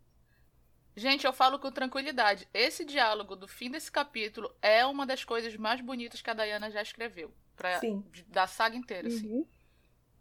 Eu acho lindo, lindo, lindo, lindo, lindo. Até com, começar comentando do final, que é essa parte. Sim, muito bonito mesmo essas, essas conversas dele. Aquilo que a gente falou, né? Toda vez que eles estão conversando, que eles estão juntos, eles têm umas conversas muito legais, né? Agora, esse capítulo, você comentou, né, o Ana, no início, que tem muita descrição, e tem mesmo. A Diana, quando ela enreda de descrever o negócio, vai embora. Mas é, uhum. eu acho muito bonito, assim, realmente, para ler você realmente imagina aquilo ali, né? Você imagina porque ela dá uma riqueza de detalhes muito grande. Eu, sinceramente, eu quando tava lendo, a impressão que eu tinha era como se fosse quase uma terra de conta de fadas, sabe? De porque é tão diferente e até certo ponto místico, como é descrito aquela mata virgem, aquele coisa assim que parece assim, sei lá, uma coisa de outro mundo, os Sim. detalhezinhos dela falando de de não sei quantas eles pisando ali pela primeira vez naqueles mofos de folha de não sei quantos anos no chão. Cara, é muito muito interessante mesmo. Eu sempre lembro de quando eu fui. É, acho que eu já não sei se eu já comentei aqui, mas eu tenho uma parte da família em Manaus e eu, quando eu fui lá, eu. Sinceramente, a cidade não é assim que eu morra de amores pela cidade. A cidade é uma cidade normal. Mas o interior, quando eu fui é, andar assim no, no barquinho, e, e, olha, claro, não era nem perto do que a experiência que a Claire tá tendo, né? Que é a primeira, primeira mesmo. Mas só em eu ver aqueles, aquelas árvores enormes, aquela mata que não é uma coisa que não é uma árvore de calçada, é uma coisa incrível. Então, assim, eu entendo essa descrição é. da Dayana. É uma, é uma coisa que é quase indescritível. Ela consegue descrever. É uma beleza eu, muito grande. Eu entendo totalmente você, Gabi. É, eu também sou do norte e quando você vê aquela, aquelas partes ali que não, ainda não são, não são mais partes intocadas, mas você vê, assim, a Amazônia mesmo. Ah, isso daqui um dia foi floresta mesmo. Isso daqui, da forma que é, é muito. É, principalmente quando você anda de barco mesmo, assim, onde tem aquelas partes de rios e tal. É, dá para arrepiar mesmo de ver. É muito bonito. Sim, é muito incrível. É, até aqui na, no, no, do Rio, né? Na Floresta da Tijuca, que, cara, tem asfalto no meio, né? Porque tem uma estradinha. Mas é, é tanta, é, é tanta árvore enorme, é um negócio tão intocado, a, intromissão do homem ali é tão pouquinha. E, e, é muito impressionante aquilo que você vê, né? Porque você se sente muito pequeno naquilo tudo ali. É muito legal, é uma experiência muito legal. Ô, gente, e Claire e Jamie sempre inventando uma desculpa pra, pra trepar ali, né? Porque. Trepar não, fazer amor. Do... Para dar fertilidade ao campo. É, para do nada o Jamie já começa. Ah! Em falar nisso, deixa eu falar uma coisa do início do capítulo: que o Jamie é o rei dos homens mesmo, gente. Porque depois de estar tá todo estrupiado ali de lutar com o urso, todo ferido, ensanguentado, ainda vai atrás da Claire durante a madrugada para fazer amor, como vocês estão falando, o cara é o rei dos homens meu, pelo amor de Deus. e a Claire pensando que tinha sido um sonho com o urso. A já nem tá mais prestando atenção. Ai, tá, vai. Tá. Resolve aí. Opa esse... Opa, esse urso aqui tá bom, tá bom. Ai, tá, tá bom, urso, é isso aí, beleza, beijo. Agora, gente, sabe uma coisa que eu sempre me surpreendo, assim, quando isso vem à tona? Isso vem à tona várias vezes, o Jamie falando que ele é agricultor, né? Porque o Jamie, ele é tanta coisa, volta e meia ele fica sendo uma coisa diferente, mas, assim, eu acho que o que ele... Ele se define como agricultor mesmo, né? Eu acho que se ele fosse hoje preencher uma ficha no banco, né? De, ah, profissão, ele escrever agricultor, porque a gente sempre faz um monte de coisa, né? E ele, ele gosta muito. E eu lembro quando ele soube que a Clé estava grávida a segunda vez, porque ele contava lá a menstruação dela, porque ele é agricultor. Então ele está sempre de olho na, no calendário, na, no, no, no, tempo e tal, porque ele, ele gosta disso. Ele gosta de, de mexer com terra. É interessante que a Claire até pensa que enquanto ela tá só vendo ali a paisagem linda, ela consegue ver tudo brotando na mente do Jamie, conforme ele tá olhando. Ah, aqui fica um moinho, aqui eu posso represar o rio, aqui a plantação, uhum. né? Ele gosta, é, é ele bem entende. legal mesmo ver assim, ver o entusiasmo dele com a terra depois de tudo que ele passou, ver ele encantado ali, é muito bonito mesmo no livro. Eu acho, ah, outra coisa também que eu acho interessante desse livro, dessa, desse capítulo, é quando eles conversam sobre a oferta do governador e da Jocasta, da gente saber que não é só por causa da Claire que o Jamie não aceita a oferta da Jocasta, é por causa dele mesmo, né? Ele, que ele sabe o que é ser um escravo, que ele não quer que outras pessoas se sintam como ele se sentiu. Eu acho legal isso. Eu acho bacana a Diana enfatizar isso, que não é só sobre a Claire. É, porque o Jamie Sim. já foi escravo, né? Uhum. E eu acho legal, assim, que ele deixa claro para ela que a decisão que ele tomou, no, no assim, é, é claro que a opinião da Claire importa e influencia, mas ele deixa claro que não é por causa dela, né? Uhum. É porque realmente ele não quer isso. É. Uma outra coisa interessante desse capítulo é essa conversa que a Claire e o Jamie têm, que a Claire chora, né? Esse desespero que ela tá guardando para si de, de que ele morre na Escócia, que ele vai ter que ir e tal. Primeiro que, assim, ah, não tem dinheiro, Jamie. Por favor, né? Pra cima de mim. Quando que você teve dinheiro? Nunca. Quando tem, a primeira coisa que faz é perder. E, mas aí mesmo assim a gente vê qual vai ser a fonte dos homens que vão ajudar o Jamie nessa nova fase aí. Né? Tipo, ele, ele já tem tudo pensado, ele já pensou quem que ele vai chamar, já tem a lista na cabeça dele. Então, assim, ele tá ô, sempre ô, um passo à frente. Eu, eu achei meio sem pé nem cabeça esse ataque de pelancas que a Claire dá, porque ela dá um ataque de pelancas, ela fica ali tão estressada, histérica, que ela bate nele, ela morde ele. Só que assim, então era mais fácil ela falar, ó, oh, Jamie, beleza, você vai querer povoar isso daqui, mas você, vai, você não vai na Escócia, não. Você vai povoar com. Não era mais fácil ela ter uma conversa racional por, com, disso com ele? Falar assim, ó, claro vamos atrás era. de gente para colonizar aqui na América. Em vez de ela surtar simplesmente porque ela tava supondo que ele ia pra Escócia. Não, e vamos lembrar que ela já tá surtando, ela já tá surtando internamente desde o dia que ela ouviu a conversa dele com o governador. Exatamente, eu não sei quantas semanas atrás. Uhum, Quando eles ainda estavam na casa da Jocasta, né?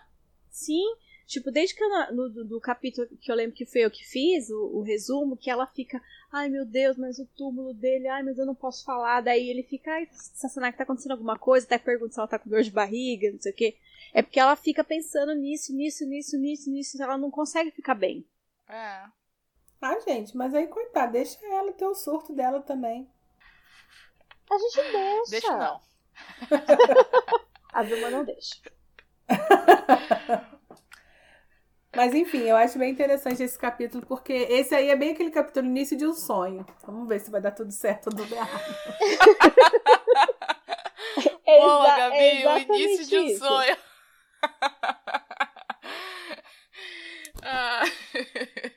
Gente, e, um comentário só para fechar aqui esse, esse, os comentários do capítulo, né? É, as, os morangos, né?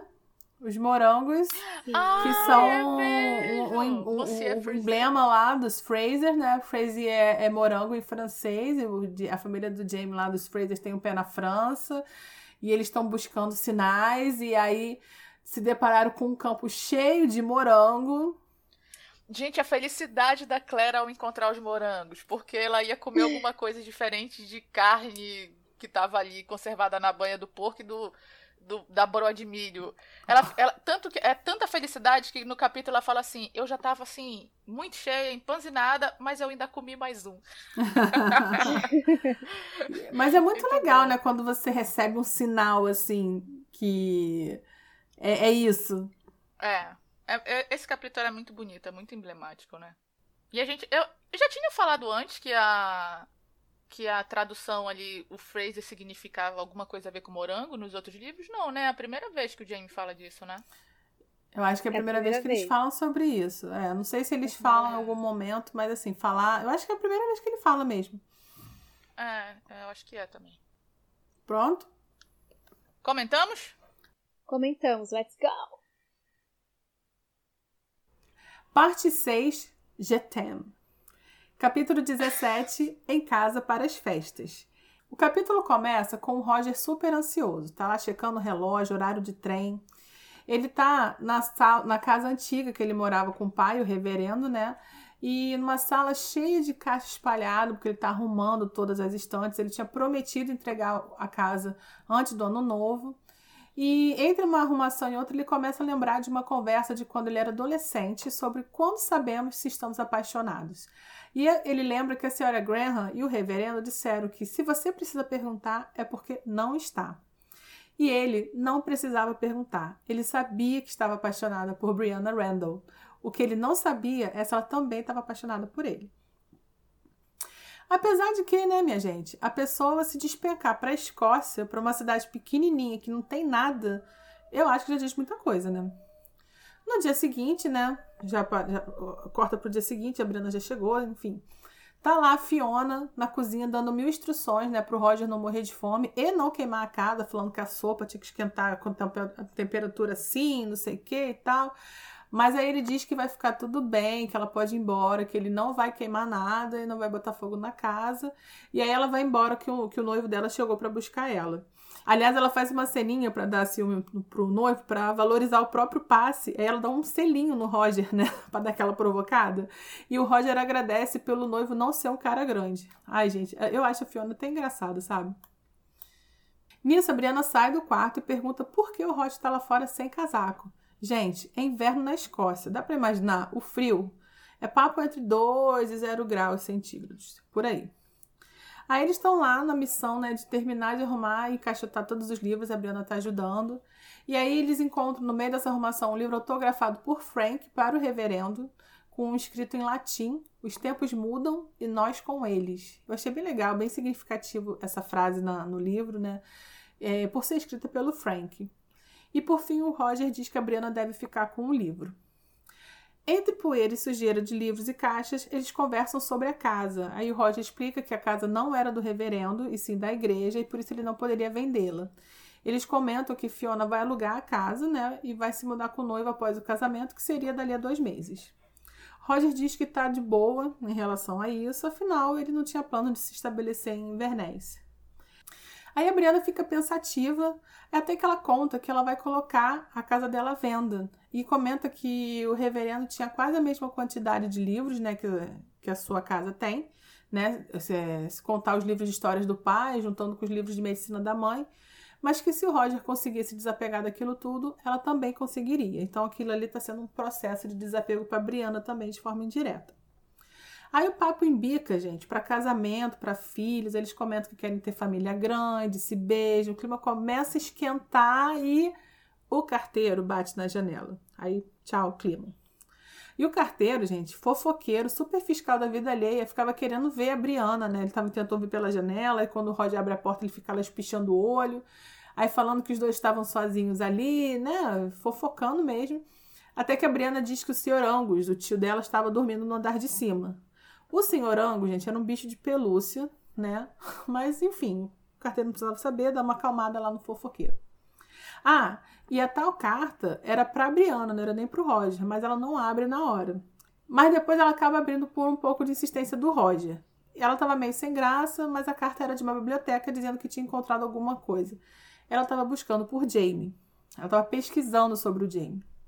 Aí depois ela se mostra meio sem graça, né? Porque na verdade a Brianna está em conflito entre querer saber mais sobre o seu pai Jamie e até onde isso não seria uma traição com seu pai Frank Randall. Aí nisso o Roger já puxou um uísque para eles conversarem, né? Porque é assim que se conversa. Roger explica que isso é normal e que não tem problema nenhum ela saber mais sobre o pai do passado. E conta que ele também já quis saber do pai dele, no, é, que no início ele inventava histórias, que depois o reverendo começou a contar as histórias reais de seu pai, Jerry Mackenzie.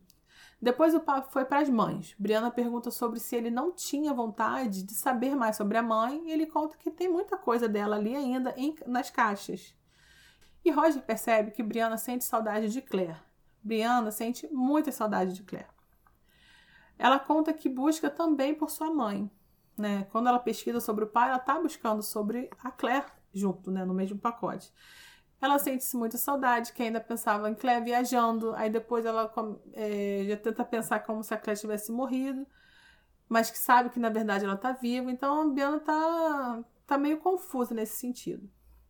Aí, Briana, que no início da conversa não queria nem beber um chá, já estava na segunda xícara de uísque e ela precisava conversar e o Roger percebe que essa era uma oportunidade. Depois o Roger acaba levando Brianna bebaça para a cama, que ela estava já trocando as letras lá, e cuida dela pra, até ela dormir. Enquanto ela está dormindo, ele continua ali é, na função de encaixotar livro, e quem já fez mudança sabe o martírio que é. Eu canso só de pensar. Bom, depois que ele termina a parte de encaixotar, ele vai lá dar uma olhada na cozinha, vai dar uma arrumada, ele lava as xícaras que eles beberam uísque. São xícaras antigas, ele pensa um pouco sobre as xícaras que iam acabar indo para uma doação. Então o Roger acaba incluindo essas duas xícaras que ele e Brianna beberam uísque numa caixa pessoal dele. Ele se sente meio bobo por estar fazendo isso, mas ele fica feliz ao mesmo tempo. Aí o Roger tá meio pensativo. Na verdade, ele sente muita saudade do reverendo. Ele sente mais do que ele demonstra, porque ele estava tratando aquela situação como se ele estivesse de boa, compreendido e tal. Mas aquela arrumação não era sem efeitos para ele. Ele ficava admirado com a casa vazia, pensando que se não fosse a Fiona e a Brianna, essa arrumação não saía. Ele reflete também sobre a sua própria árvore genealógica, que ele vinha de uma união entre Dougal e Gillis, ele pensa que entende a Brianna sobre o mesmo tempo que quer saber, também tem medo de descobrir quais são as respostas. Ele tem medo do que ele pode vir a, é, do que ele pode vir a descobrir. Pensa sobre o seu sobrenome e ele pensa também em adotar o Mackenzie de volta no seu sobrenome. Depois, Roger segue para o corredor e se depara com Brianna saindo do banho, enrolada na toalha. Ele até comenta que já viu mais do corpo da Brianna no verão, quando ela usava short e regata. Mas ela estando ali de toalha, com a possibilidade de, que, de despila, os dois sozinhos em casa, aí ele usa a palavra dinamite, que é a sensação que ele tem naquela situação. Aí depois do tempo, Brianna percebe que ele está ali, aí rola um clima, e a toalha no final solta, mas fica presa entre o corpo deles, e por fim eles se beijam. Gente, o clima esquenta, cai os dois, cai toalha, vem mão, pega peito, mas no fim, o Roger acha melhor não continuar. Ele diz que quer que a primeira vez dele seja especial, não sei o quê, né, Roger? Galera aqui esperando esse gol de vocês. Não rolou. Depois disso, eles percebem que tem algo queimando. Brianna já sai em direção à cozinha, enrolado na toalha, mas aí o Roger diz que é melhor ela se vestir. Ele chega na cozinha, a sopa estava no chão, derramou e foi um estrago. Aí, enquanto ele ficava lá limpando a lambança toda, ele fica pensando no que tinha acabado de acontecer, no que ele gostaria que acontecesse. Pensou que já que o jantar dali, o que a Fiona preparou, tinha ido pro brejo, que eles poderiam comer fora, num pub, que era até mais seguro. à noite, talvez, num, é, numa cama, pudesse rolar. E pensa também que ele desejava muito a Brianna, mas ele desejava ela não só na cama, ele desejava ela em tudo. E reflete mais umas bobagens ali, fecha a cozinha e fim de capítulo. E Ai, foi, Roger. mas não foi. Olha, Na Roger. Trave! Na trave! Ai, Roger. Sabe o. Tem o. Gente, o meu marido ama muito, ama muito Fórmula 1. E eu acabo assistindo por osmose, né? Uhum. Aí eu sei que às vezes ele vê umas coisas, uns vídeos antigos, que tem um dia que o Rubinho quase ganhou uma corrida.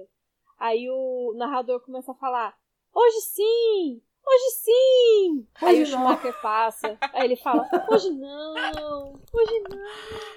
É tipo aquele vídeo também que também é com narração do, do, do Galvão: vai, vai ganhar, vai ganhar, vai perder, vai ganhar. Michael Phelps na batida de mão. Nós éramos o narrador ali, porque olha que raiva que me deu do Roger nessa hora. Ó, vou te contar. Ah, não gosto de homem assim, não. Ai. Pelo amor de Deus.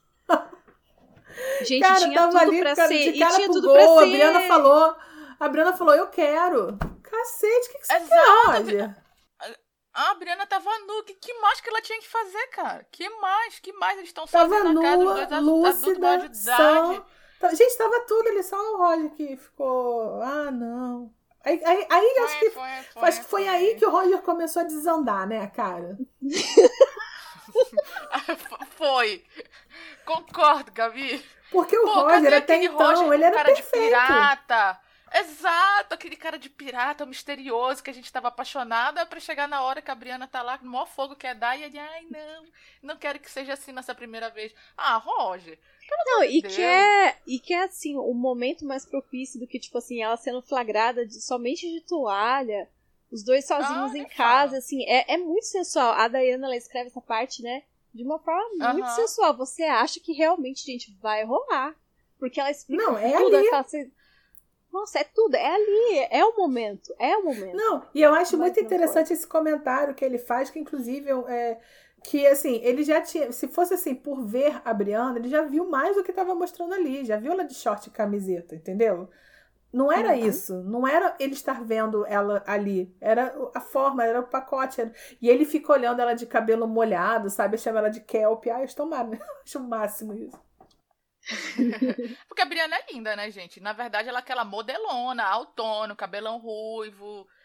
Ai, Roger, vou te contar. Em fa- Em falar nisso, voltando ao início do capítulo, eu quero dizer que eu adoro a Fiona e ainda bem que o Roger não deu bola pra ela lá no livro 3, viu, Fiona? Ainda bem que você não casou com o Roger, tá vendo? Ah, e a Fiona tá super bem, né? Tá, tá super feliz, ela vai morar ali na casa, né? Aham. Ela tá com o noivo ali e, tipo assim, super segura de si, fazendo um ciúminho ali pro noivo, levantando a própria bola. A Aham. Fiona maravilhosa. Aham. Eu, eu, assim, falando no começo, eu achei fofo o Roger relembrando do primeiro amor. Não, achei- era um gente, fogo danado. O início. Que ele fala que os banhos frios não adiantaram. Tô falando, o Roger, o Roger tava indo muito bem até essa, essa, esse esbarrão na escada. Daí que desanda a Roger, porque Roger era perfeito. Tipo assim, a Bri- ele todo apaixonado, não sabe se a Briana gosta dele. Mas, gente, a Briana foi lá pros quase caixotar livro. Se isso não é gostar, cara. Né? Isso é prova de amor. Hoje eu, eu acho que nem eu, eu casando, namorando, eu não sei. Eu falo, ah, vamos, vamos caixotar livro. Eu não sei. não- Vou ver, vou ver. Vou tentar. Vamos marcar, vamos marcar. Vamos Não, e marcar, assim, marcar, ela tá indo lá pra passar o, o, o feriado com ele, né? O, as festividades, né? Que é uma data importante, né? É, e feriado de Natal e Ano Novo, que não é qualquer feriado, é carnaval. Mas não, aí Gente, ele tá com dúvida. Eu queria falar que o carteiro é dos meus. Ai, eu fiquei o carteiro, filho da puta também. Gente, e o carteiro ele... querendo saber da fofoca. Gente, ele bateu na janela e ficou espiando da janela. Cara, eu achei absurdo isso. Um absurdo.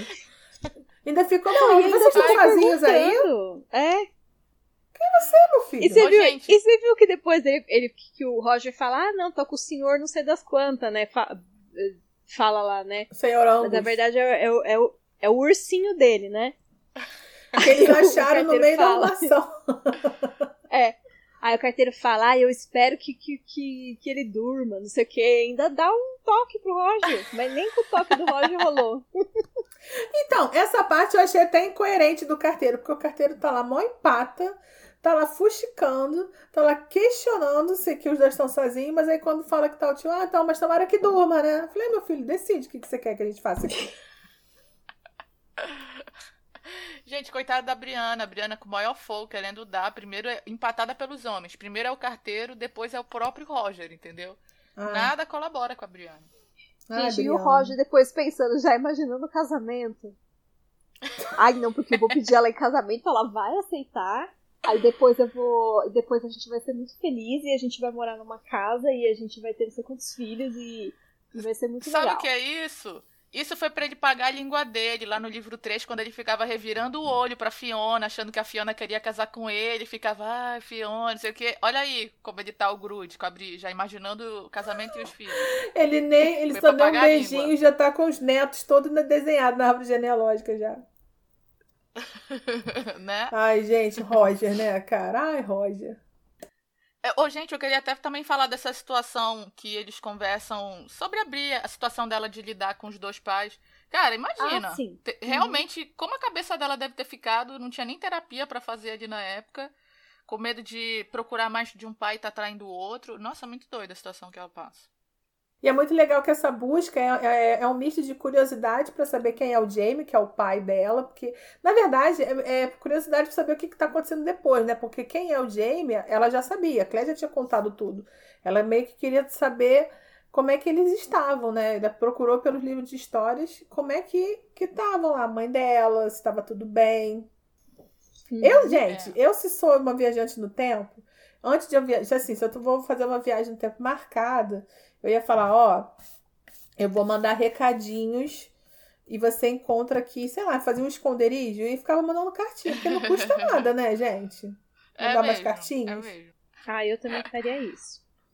Eu acho que super dava. Aí você fala, aí porque você já foi no futuro, então você sabe que aquele lugar vai ser aquilo Combinava. ali. Aí você coloca uhum, lá, sei lá, debaixo de um tijolinho, debaixo de uma árvore, no cemitério, qualquer porcaria, gente. Dava para fazer até em, lá nas pedras mesmo, quando a Claire viajou. A Claire levava um papelzinho escrito, quando ela chegasse lá, tivesse tudo bem, ela enterrava e a Briana ia lá desenterrava. Tipo, ó, filha, tô bem, latinha, cheguei bem. Olha essa latinha, comunicação, né? Faz um X. Aí a gente escrevia assim, cápsula Ai, do gente. tempo.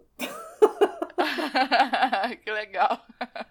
Aí eu ia fazer. Ela não ia conseguir receber a notícia da, da, da Briana, mas a Briana podia ter um diário. Mas enfim, né? Não fui eu que viajei, então. Fico aqui só criticando. Capítulo 18 Desejo inadequado. O capítulo começa com Roger e a Bri visitando uma pequena igreja católica. O Roger está ligeiramente desconfortável, afinal, ele é presbiteriano.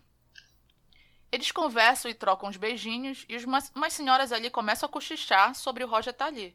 Uma até chega a falar que, que casa de ferreiro é espeta de pau, já que o Roger, né, não é católico. E tem outra que até fala que ele vai para o inferno. Eles entram na igreja e o Roger cumprimenta mais umas outras senhoras conhecidas que estavam ali. Ele se explica, né, fala com elas dizendo que ele estava acompanhando uma amiga, e as duas senhorinhas percebem logo qual o real interesse que faz o Roger estar tá ali numa igreja católica ele fica até feliz por abrir não fazer ideia de que aquela situação tá tão na cara para quem é da comunidade, né, que é que ele tá ali só porque ele tá afim dela. É, eles assistem à missa e a princípio o Roger fica assustado com o mau gosto dos rituais e as vestimentas católicas. A mistura da ostentação bárbara e dos tons de latins cantados eram bem diferentes do que ele considerava adequado em uma igreja. Mas ao final ele já não, não achava estranho e de certa forma ficou reconfortado com um ambiente familiar e acolhedor. Na hora que a se encaminha para comungar, o Roger fica surpreso ao se perceber fazendo uma oração. E não é nada do tipo pedindo a Deus para ter ela, sabe? E sim de uma forma mais modesta, pedindo a Deus para ser digno dela, que ele ame ela da forma correta e tome conta dela. Eu achei muito bonitinho essa parte porque eu acho que define bem assim o caráter do Roger e a forma como ele vê a Brianna. A missa acaba e eles voltam andando para casa. O, o, Roger olha para Bri e se pega encantado com a beleza dela. Então, de repente, ele decide que é hora. Para, vira para ela e pede ela em casamento. a Bri não responde e o semblante dela muda. O Roger percebe na hora e diz que ela não queria que ele falasse aquilo. E ele meio que morre por dentro, mas diz para ela não se preocupar e que tá tudo bem. Ele se vira para continuar indo, mas a Bri chama ele e quando ele vira, ela se joga em cima dele e dá um beijo desesperado nele. O Roger afasta ela e pergunta que tipo de brincadeira era aquela. E a Bri diz que não estava brincando e que deseja ele que deixou isso bem claro no corredor durante a tarde. E o Roger pergunta para ela o que ela quer dizer com aquilo, e ela responde na lata que quer ir para a cama com ele. Bem filha da Claire. Então, minha gente, o Roger fica ofendidíssimo e dá um ataque de pelancas e de machismo, dizendo que ela não quer casar, mas quer trepar com ele. A Bri, a Bri não abaixa a cabeça e manda ele não usar esse palavreado com ela, mas ele continua ofendido, dizendo que ela pode falar e ele não.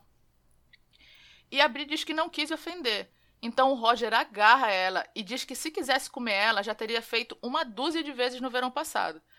Então a Bri não deixa, não deixa barato e dá um tapão na cara dele, o que eu achei bem feito. E o Roger agarra ela e beija ela à força. Os dois meio que se debatem ali, e quando o Roger larga ela, ele tá com sangue nos lábios de uma mordida que ela deu nele e ele nem percebeu. Eita. Ambos estão se tremendo ali de raiva um do outro. O Roger diz que não quer só ir para a cama com ela, que se ela não se importa de casar com ele, ele não se importa de ter ela na cama dele. A Bri diz que se importa, se importa até demais, e esse é o motivo de ela querer ir para a cama com ele. Ela diz chorando que o dia que ela se casar com alguém vai ser para sempre, que ela vai manter a palavra custe o que custar. O Roger meio que se compadece do desespero dela, oferece um lenço e pede para ela explicar o que ela quer dizer. Afinal, uma moça católica que tinha acabado de sair da missa falando aquilo e ele pensava que ela era virgem. Ai, Roger, oh meu Deus. Abre retruca dizendo que é virgem, mas o que aquilo tem a ver? Mas antes mesmo que o Roger abrisse a boca para falar mais merda, Abre pergunta se ele nunca fez sexo com outras garotas. O Roger responde que sim, mas ele não as amava e nem elas amavam ele. Mas ele ama a Bri. E ela responde que acha que também ama, ama ele. Pô, a Billy também acha que ama ele, não se ajuda, né? O Roger pergunta qual a palavra mais forte naquela frase: acha ou amo? E a Bri diz que as duas, que ela acha mesmo que ama ele, mas não para de pensar no que aconteceu com a mãe dela. O Roger não tá entendendo nada e de novo mete os pés pelas mãos, perguntando com raiva se ela tá pensando no Jamie Fraser. Se um, se um historiador tedioso que nem ele não estaria à altura dela. Então a corta ele dizendo que tá pensando no Frank, porque a Claire amava o Frank de verdade, mas a Claire conheceu o Jamie e não pôde evitar. Não foi culpa dela, mas ela não pôde cumprir a palavra dela e a nunca faria isso. Ela continua dizendo que eles não vão poder ficar juntos por pelo menos mais um ano, porque ele está em Oxford e ela está terminando a faculdade na América, nos Estados Unidos, né? E se abrir dizer sim, algo pode acontecer durante esse tempo todo, eles podem conhecer alguém e ela não quer correr o risco de magoá-lo. Ai, gente, sinceramente, eu só consigo pensar assim, ai, que casal chato, meu Deus. Nessa parte é isso que eu penso do, do Roger e Davi. O Roger pergunta se a Bri ama ele naquele momento e ela não responde, mas dá um passo à frente e abraça ele bem apertado. O Roger instintivamente segura o traseiro dela e beija ela. Eles ficam ali se curtindo quando aparecem mais outras duas velhas fofoqueiras. Uma, uma delas fica ali pigarreando, tentando interromper, e a outra fica mandando deixar os jovens em paz, afinal eles acabaram de ficar noivos. A Bri e o Roger nem ligam e, e as duas vão embora, as duas fofoqueiras lá. Então o Roger diz que vai esperar. Ele segura o seio da Bri sobre a blusa e diz, e diz, que Deus sabe que ele a deseja, mas que ele não quer só, só o corpo dela. Então ele vai ter ela como esposa ou não a terá. Ela escolhe. E ela diz que compreende. Então o Roger tira do casaco o presente de Natal que ele comprou para ela, e era uma pulseira com uma inscrição em francês que significava: Eu amo você. Um pouco, muito, apaixonadamente, nem um pouco.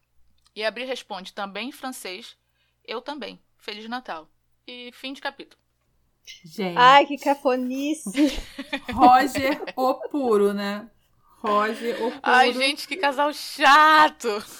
Tô falando, gente. Começou a desandar ali naquela, naquele corredor, cara. O Roger tava, tava tudo certo. E aí ele, ele superestimou o valor da, da, da noite dele, da transa, né? Porque pode ser de tarde. Ele superestimou o valor uhum. da transa deles e criou esse climão Cara, nem namora, já quer pedir em casamento. Garoto apressado. Cara, eu fiquei chocada. Eu também, eu também, assim, o, foi muito repentino, né? O, foi muito repentino, porque apesar de estar toda a situação que era uma situação muito bonita e muito romântica, realmente eles mal namoravam, é, é, eles mal sabiam que sentiam pelo outro. O Roger tinha várias dúvidas, ele sempre Roger sempre tem dúvida, né? Uhum. Mas ele ficava sempre, ai, será, meu Deus, não sei. Pra pedir a menina em casamento assim de supetão. Exatamente. Ai. Não tem certeza do sentimento dela por ele. Não namorava, já tá assim. Nem casou, já tá exigindo que ela tenha um comportamento de acordo com o que ele acha. E o pior, ela. É... Gente, para mim, isso foi o, a, a, derrocada do Roger quando ele chega para ela falando, exigindo a virgindade dela, né? Esse comportamento, mas assumindo na cara dura que já teve outras mulheres, mas que não amava, então que tava tudo bem. Eu, se fosse a Briana, falei, então, meu querido, eu vou então procurar uma galera que eu não amo, e aí depois a gente volta aqui empatado. O que, que você acha? vou pra uma gente, chopada gente, na faculdade. É um absurdo. Ele, ele esperava uma castidade dela. O, ai, não, não dá, gente. Não dá. Eu, eu adoro o Roger, então, mas assim, é, foi muito, muito, muito escroto também, esse comportamento gosto, dele. Assim, eu gosto muito do Roger. Eu, assim, eu, pelo jeito que ele foi criado, pela época, tudo isso, assim, dá pra. Sim. Não é que dá pra entender, dá pra se esperar. E anos 60, uhum. né? Esse com... Sim, sim, esse comportamento dele, assim. Mas, assim, o que na verdade a gente vê aqui é a hipocrisia explícita, né? É a hipocrisia, a hipocrisia pura. Que o Roger, ele tem todos esses valores dentro dele. Ele é um filho de um pastor e isso é um, é um peso muito grande para quem é filho de pastor, para quem cresceu dentro de uma igreja, é um peso, assim, sabe? E uhum. pra, pra quem é, sabe do que eu tô falando, né? Não que eu seja, mas eu, eu convivo com muita gente assim. Mas assim, existe mas um é, peso sim. muito grande, então imagina lá antigamente como, como não era, né? O que a gente fica com muita raiva do Roger é realmente essa hipocrisia dele, porque em nenhum momento ele seguiu os preceitos. Ele não seguiu os preceitos, mas ele espera que ela siga. Uhum. E ele fica indignado dela não dizer, dela não dizer sim para ele. É, né? para mim não é só que ele não seguiu, é ele chegar na cara dela, que ela pergunta: "Ah, você é?" "Não, não sou". Mas assim, as mulheres não importavam. Do tipo assim, ele tá olhando, falando na cara dela que além de ele não ter seguido, uhum. ele ainda não tá não dá valor nenhum para as mulheres que ele dormiu. Que foi mais de uma, ele... porque ele fala plural. É, ele diz que elas. É, ele, ele não amava elas e dá desculpa que elas também não amavam ele. Então, que, na verdade, ele Isso, tem nem como então... saber, cara. Como é que ele vai saber? Se ele não amava elas, ele pouco se importava se elas amavam uhum. ele de volta, entendeu? Mas eu, o que me deixa, na verdade, mais fula da vida é ele falar para ela que, como uma menina católica, acabou de sair da missa e tem esse comportamento. para mim, esse foi o fim. Uhum. De todo o meu encantamento por ele, assim. É dele realmente ser tão hipócrita e falar isso. É, eu acho sabe? que o fato dele falar é, isso como se estivesse tá certo é pior. Sim, sim. Não é que ele, tipo assim, pensou, sabe? Teve um pensamento na cabeça dele, nossa, a menina. Não, ele fala realmente isso. E ainda fica falando, ah, se você não quer casar comigo, eu não vou Não, e assim, ele tá ali Cara, se sentindo rejeitado e frustrado. Mas, gente, não, não existe nada melhor é, para frustração do que você criar expectativa, né? Você cria expectativa sim, e você sim. vai ter uma frustração. Só que expectativa, gente, é uma coisa que você cria e você tem que se responsabilizar. A Briana não deu nenhum sinal de que ela estava afim de casar. Inclusive, o sinal que ela deu que não foi um sinal, né? Ela botou um cartaz, ela falou para ele, ela falou: "Eu quero dar. É isso que eu quero". Aí isso ele não compreendeu. Agora, ele aceitar, ela aceitar casar com ele depois de meses de um não namoro e ela passando por um monte de coisa na cabeça, ele morando num lugar, ela morando em outro país, terminando faculdade, isso aí ele não compreende. Né? Expectativa, Mas... você cria e você se responsabiliza. Ela nunca falou que ia casar. Não tava nem namorando, gente. Não, acho que a única coisa que eles conversaram assim, bem por cima no, no último capítulo, foi quando ele perguntou para ela se ela queria ter filhos. Isso aí. Numa, numa uma conversa casual. Tipo assim, ah, você quer ter filhos? Aí ela, ah, eu quero, ah, eu também. É, mas não, não falou que era Pronto. com ele também. Isso é bem. Sim, sim. Gente, mas isso é bem aquela, aquela coisa do machismo mesmo, de o homem achar que a mulher que ele, ele vai dar o amor dele tem que ser imaculada. Que, tipo assim, aquela mulher tem que ser a mulher perfeita, porque ele ama ele. Então ela tem que merecer o amor dele. Ela não pode ser qualquer mulher, ela não pode ser uma piranha. E ele, com raiva, por ela por ela ter não ter respondido o pedido dele, ele ele ele não fala só as coisas sem pensar, ele é escroto. Ele, ele fala com ela assim, ó, se eu quisesse te levar pra cama, eu te, teria te levado uma, ela, né? uma dúzia de vezes, se eu quisesse só te comer, entendeu? Ele fala é, isso. É porque ele assim. tava frustrado, ele, ele se sentiu Exato, tão rejeitado. isso foi muito que ele começou a agredir, porque para justificar para ele mesmo que ele estava sendo rejeitado por uma pessoa que não presta, sabe essas coisas do inconsciente? Aquilo, é, ele ficou tão impactado com aquela rejeição porque, gente, se o Roger pudesse mesmo, ele voltava no tempo e daqueles cinco minutos ali e não falava nada. É isso que ele faria. Tem uma parte até uhum. que eu nem cheguei a colocar no resumo porque ele não ele não verbaliza, mas ele pensa. Na hora que ela fala que eles não podem ficar juntos porque ele está dando aula em Oxford e ela ainda vai terminar os estudos, ele pensa assim, que ele pensa em pedir para ela largar os estudos, para ela largar os estudos, só que ele não ia fazer isso. Ele pensa, ele chega a pensar assim de, ele não pensa em ele largar a faculdade de Oxford e ir para os Estados Unidos, não, ele pensa em impedir para ela largar os estudos. É bem a cabeça de homem da época, assim, sabe? A gente ficou horrorizado, horrorizado, assim, lendo, mas é, era bem comum, né? Se bem que também, enfim, nos anos... Cara, isso acontece fin... muito até hoje. É. é. Pior que, assim, a gente pensa, assim, é que era pior antigamente, mas não mudou, né? Cara, eu acho, eu não sei dizer o que, que era, se era pior antes ou depois, porque eu acho que hoje a gente ter o acesso às informações que a gente tem e ainda ter isso é bem pior, porque antes ninguém pensava dessa forma, entendeu? É, uma vez, só para trazer uma, um negócio aqui, uma vez eu estava vendo uma campanha sobre ah, empoderamento feminino, tem muita campanha, né? Que você usa a roupa que você quiser, você usa a maquiagem que você quiser, não sei o quê. E uma vez eu vi uma campanha falando sobre empoderamento feminino que tem que chegar nos lugares onde a mulher não tem documento, a mulher não tem e-mail. A mulher, para trabalhar, tem que perguntar para o marido se pode né? Uhum. É, isso acontece hoje. Hoje, hoje, século XXI. Então, uhum. o, o, problema é que o Roger já era uma pessoa é, culta, né, estudada, e a Brianna era filha da Claire. Não sei de onde o Roger tirou na cabeça dele que a Brianna ia aceitar uma situação dessa. E eu gosto também que, de certa forma, a Bri ela não aceita a humilhação, ela bate de frente com ele, apesar de ela ficar balada, que ela chora, ela de primeira ela fala para ele não usar esse palavreado com ela, que ela tá certíssima, e quando ele continua, ela dá logo uma bufetada na cara dele. Eu achei foi ótimo. Ela tá super certa, ela não deita. Agora, é. para mim, o é melhor que é que depois desse barraco todo, dá uma pulseira pra ela. Não, pior que depois desse barraco inteiro eles já estão se pegando ali, se beijando, se abraçando. É. Dá um barraco todo, o cara tipo sai com a assim, boca é sangrando. É Ah, mas toma aqui, eu comprei essa pulseira pra você falando que eu te amo. Ah, então tá bom, então vou aceitar esse presente. Gente, o que, que é isso? Ô, gente, sabe por que eu acho que Sim. é um casal tão chato nessa parte? Porque a Briana tá ali toda no fogo, querendo dormir com o Roger, provar o amor dela e tal, e ele não quer. Aí, quando a Briana vai dar desculpa para ela não aceitar o pedido de casamento dela, ela diz que não pode dizer sim porque as coisas podem mudar. Gente, se ela aceitar o pedido de casamento, ela não tá fazendo um juramento, não. Ela ainda não casou com ele. Então, se ela ama Mas, ele. Ela se ela sem falar nada, ele já tava exigindo um monte de coisa pra ela. Imagina se a mulher não, fala assim eu sei, casamento. Mas pensa só, ela podia aceitar o pedido ia terminar de estudar, se as coisas mudassem. Ela ainda não fez nenhum juramento antes de aceitar, ah, o pedido não, apenas, mas pra entendeu? ela é importante. Não, Ai, mas pra eu ela acho, é eu acho é. chato. Não, ela, ela, ela, é ela pra, pra mim, é, parece que aceitar esse noivado acho- já seria o equivalente a casar, e não é a mesma coisa, gente. A Clécia, Não, mas ali era. casa. noivado é um compromisso já. Tem, é porque hoje em dia ninguém quer saber. Mas noivado é ah, um sei lá. compromisso. Não. Mas não, eu acho mas... que durante o noivado ainda pode. Ainda, ainda não fez o juramento, então tá beleza, tá, tá sussa se de repente durante o noivado eles perceberem que as coisas não derem certo.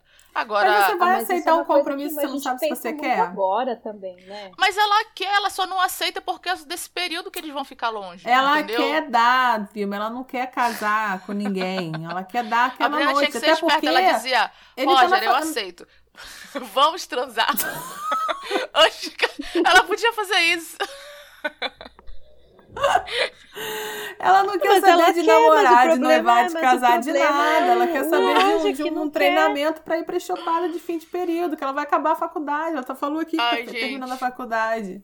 Olha, olha só, Ela quer coitada da dançar na boquinha da que- de Boston. A Briana que saiu ali da América, com- no final dos anos 60, no auge da, da, da parada daquele negócio ali dos hippies. Os- o amigo dela era o filho do Joe, que era paz e amor, não sei o quê, e vai se apaixonar por uma almofadinha lá da Inglaterra, Do interior Pô, da Escócia. do é- é interior, da cheio de valores mais conservadores. Porra, Briana, coitada. Não, Não, não é só coitada só por isso, né? Vem aí.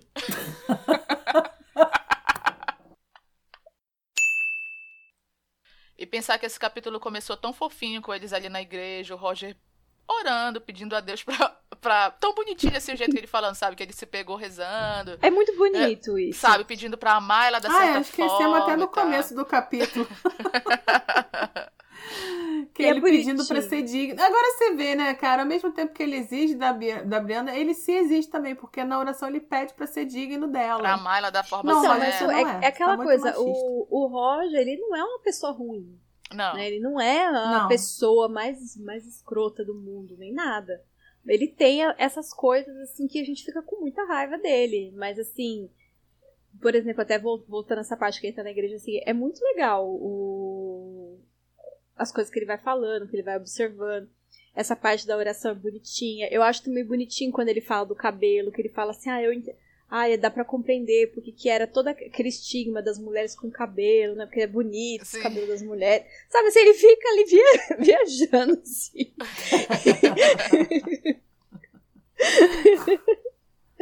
ai, ai. Ai. Mas, infelizmente... O Roger, cara, é um personagem, eu não, eu não sei, cara. É, no- na série, né, se perdeu completamente. Agora tá- parece que tô conseguindo tentar achar. Mas no livro, ele é um personagem tão legal. Gente, eu não, eu não me conformo que o cara, que é historiador, que foi atrás da Briana, que ficou apaixonado, que caçou o Jamie, entendeu? Dentro dos livros de história lá, que achou que fez aquilo acontecer, seja essa pessoa que agora tá travancada aí num, nos costumes que, cara, de onde surgiu isso, Roger?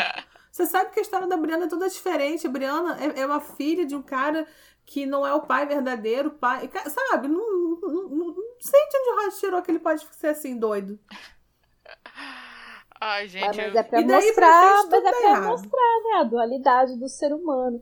É aquela pessoa que tá ali na internet, sabe? Que vai lá e fala do, do- dos- da liberdade das mulheres, que as mulheres têm que ser perfeitas e tem que fazer tudo que quer. Mas no, no fundo é um machista incubado. Isso É, na, acontece demais. na vida real não é nada do que prega, né? É o famoso esquerdomacho. É, é o famoso que, assim, é fácil falar é bonito, praticar é mais complicado, né? Ai, gente, eu fiquei. É muito bom você falar, defender, mas a prática nem sempre é tão simples. Nossa, eu lembro a primeira vez que eu li esse capítulo, eu fiquei incrédula. Eu fiquei revoltada com, com ele falando de- com ela dessa forma. Sério, eu fiquei assim. Parece assim que tudo que eu tinha construído do Roger, eu, ai, não acredito que ele tá fazendo isso. Eu fiquei muito decepcionada, meu Deus.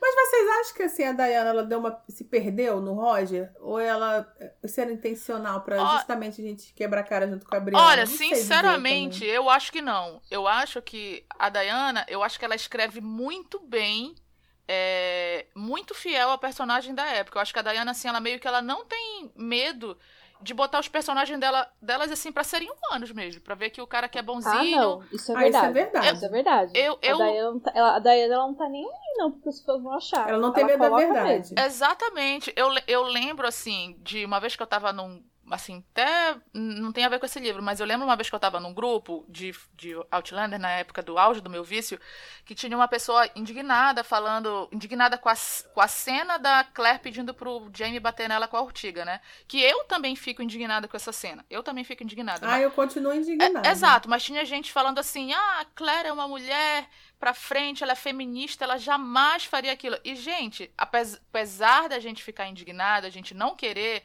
a gente não, a gente não pode é, assim, ser como é que eu, deixa eu procurar a palavra que eu quero usar. A gente não pode ser inocente de achar que mesmo a mulher mais feminista de todas não está sujeita a, a, ao machismo, a botar o, o, homem que ela ama acima dela de vez em quando e não está sujeita a essa situação. Ai, viu, mas nessa história aí, não, eu, eu nessa sei. história eu não não, eu... não, cara, que ela pode ser, ela pode ter os machismos, mas não, mas, gente, mas Gabi, toma me bate. Hoje essa cena, Gabi, presta essa atenção. Cena é horrível, é horrível a cena. Só que tem tanta mulher aí que a que, não faria que isso prega tanta coisa e acaba caindo nas armadilhas de, enfim, de passar por uma Gente, situação. Mas a Claire ia, ia levar um chá, uma comida na cama, mas não ia pedir para bater. Aquilo ali a Dayana viu. Cara, o fato. Não concordo. O fato é que ela pediu no livro. E, tipo assim, a Diana escreveu a Claire com a personalidade que faria isso, entendeu? Então a gente, tipo assim, o fato é que tem mulheres que são feministonas, mas acabam fazendo, passando por situação de machismo, passando por situação de abuso. O tanto de mulher aí que, que tem de depoimento de mulher, ai, não percebi que eu tava num relacionamento abusivo, só fui perceber quando eu saí. Umas mulheres feministonas aí. Tem muito, gente. Tem muito, infelizmente. Eu penso assim. Que eu acho que, enfim, sei lá, tá aí. Eu, eu acho que por isso que encaixa de todos os personagens serem tão humanos. E é isso. Ok, é, ó, beleza. Falar, eu quero falar uma, uma coisa que a gente não falou na, na hora que eu falei do, do meu capítulo, mas é uma coisa que eu já vi muita gente assim, falando e reclamando, dizendo que não gosta e tal. Que é a parte que a Claire e, e, e o Jamie estão lá na mata e ela ele transa com ela e ela tá sonhando, não sei o que. Não sei se vocês já viram isso também. Já, já. Eu, eu o pessoal tive, fala bastante. Eu tive discussões calorosas já por causa disso. Né, viu? Como é que é a história, No gente? Facebook, defendendo. Não sei se foi... É que a gente... É... Vai, você vai falar, viu? Mas você não, vai falar melhor que eu. Não, será? Mas vamos lá. É assim, porque tem essa cena da que o, o, a Claire sonha. É que eu achei oportuno, porque a gente começou a falar disso da Claire, não sei o quê. Eu achei oportuno falar isso. É, nessa, nessa cena que a Claire sonha que o que ela o urso que ela o, o Jamie transa com ela, onde teoricamente ela está ah, dormindo, tá. né? É, ela pensa que ela sonhou. E no início do sonho ela tá com medo, então ela fica imóvel, parada. Ela diz que ela fica ali se fingindo de morta, porque ela, ela tá pensando que é um urso de fato.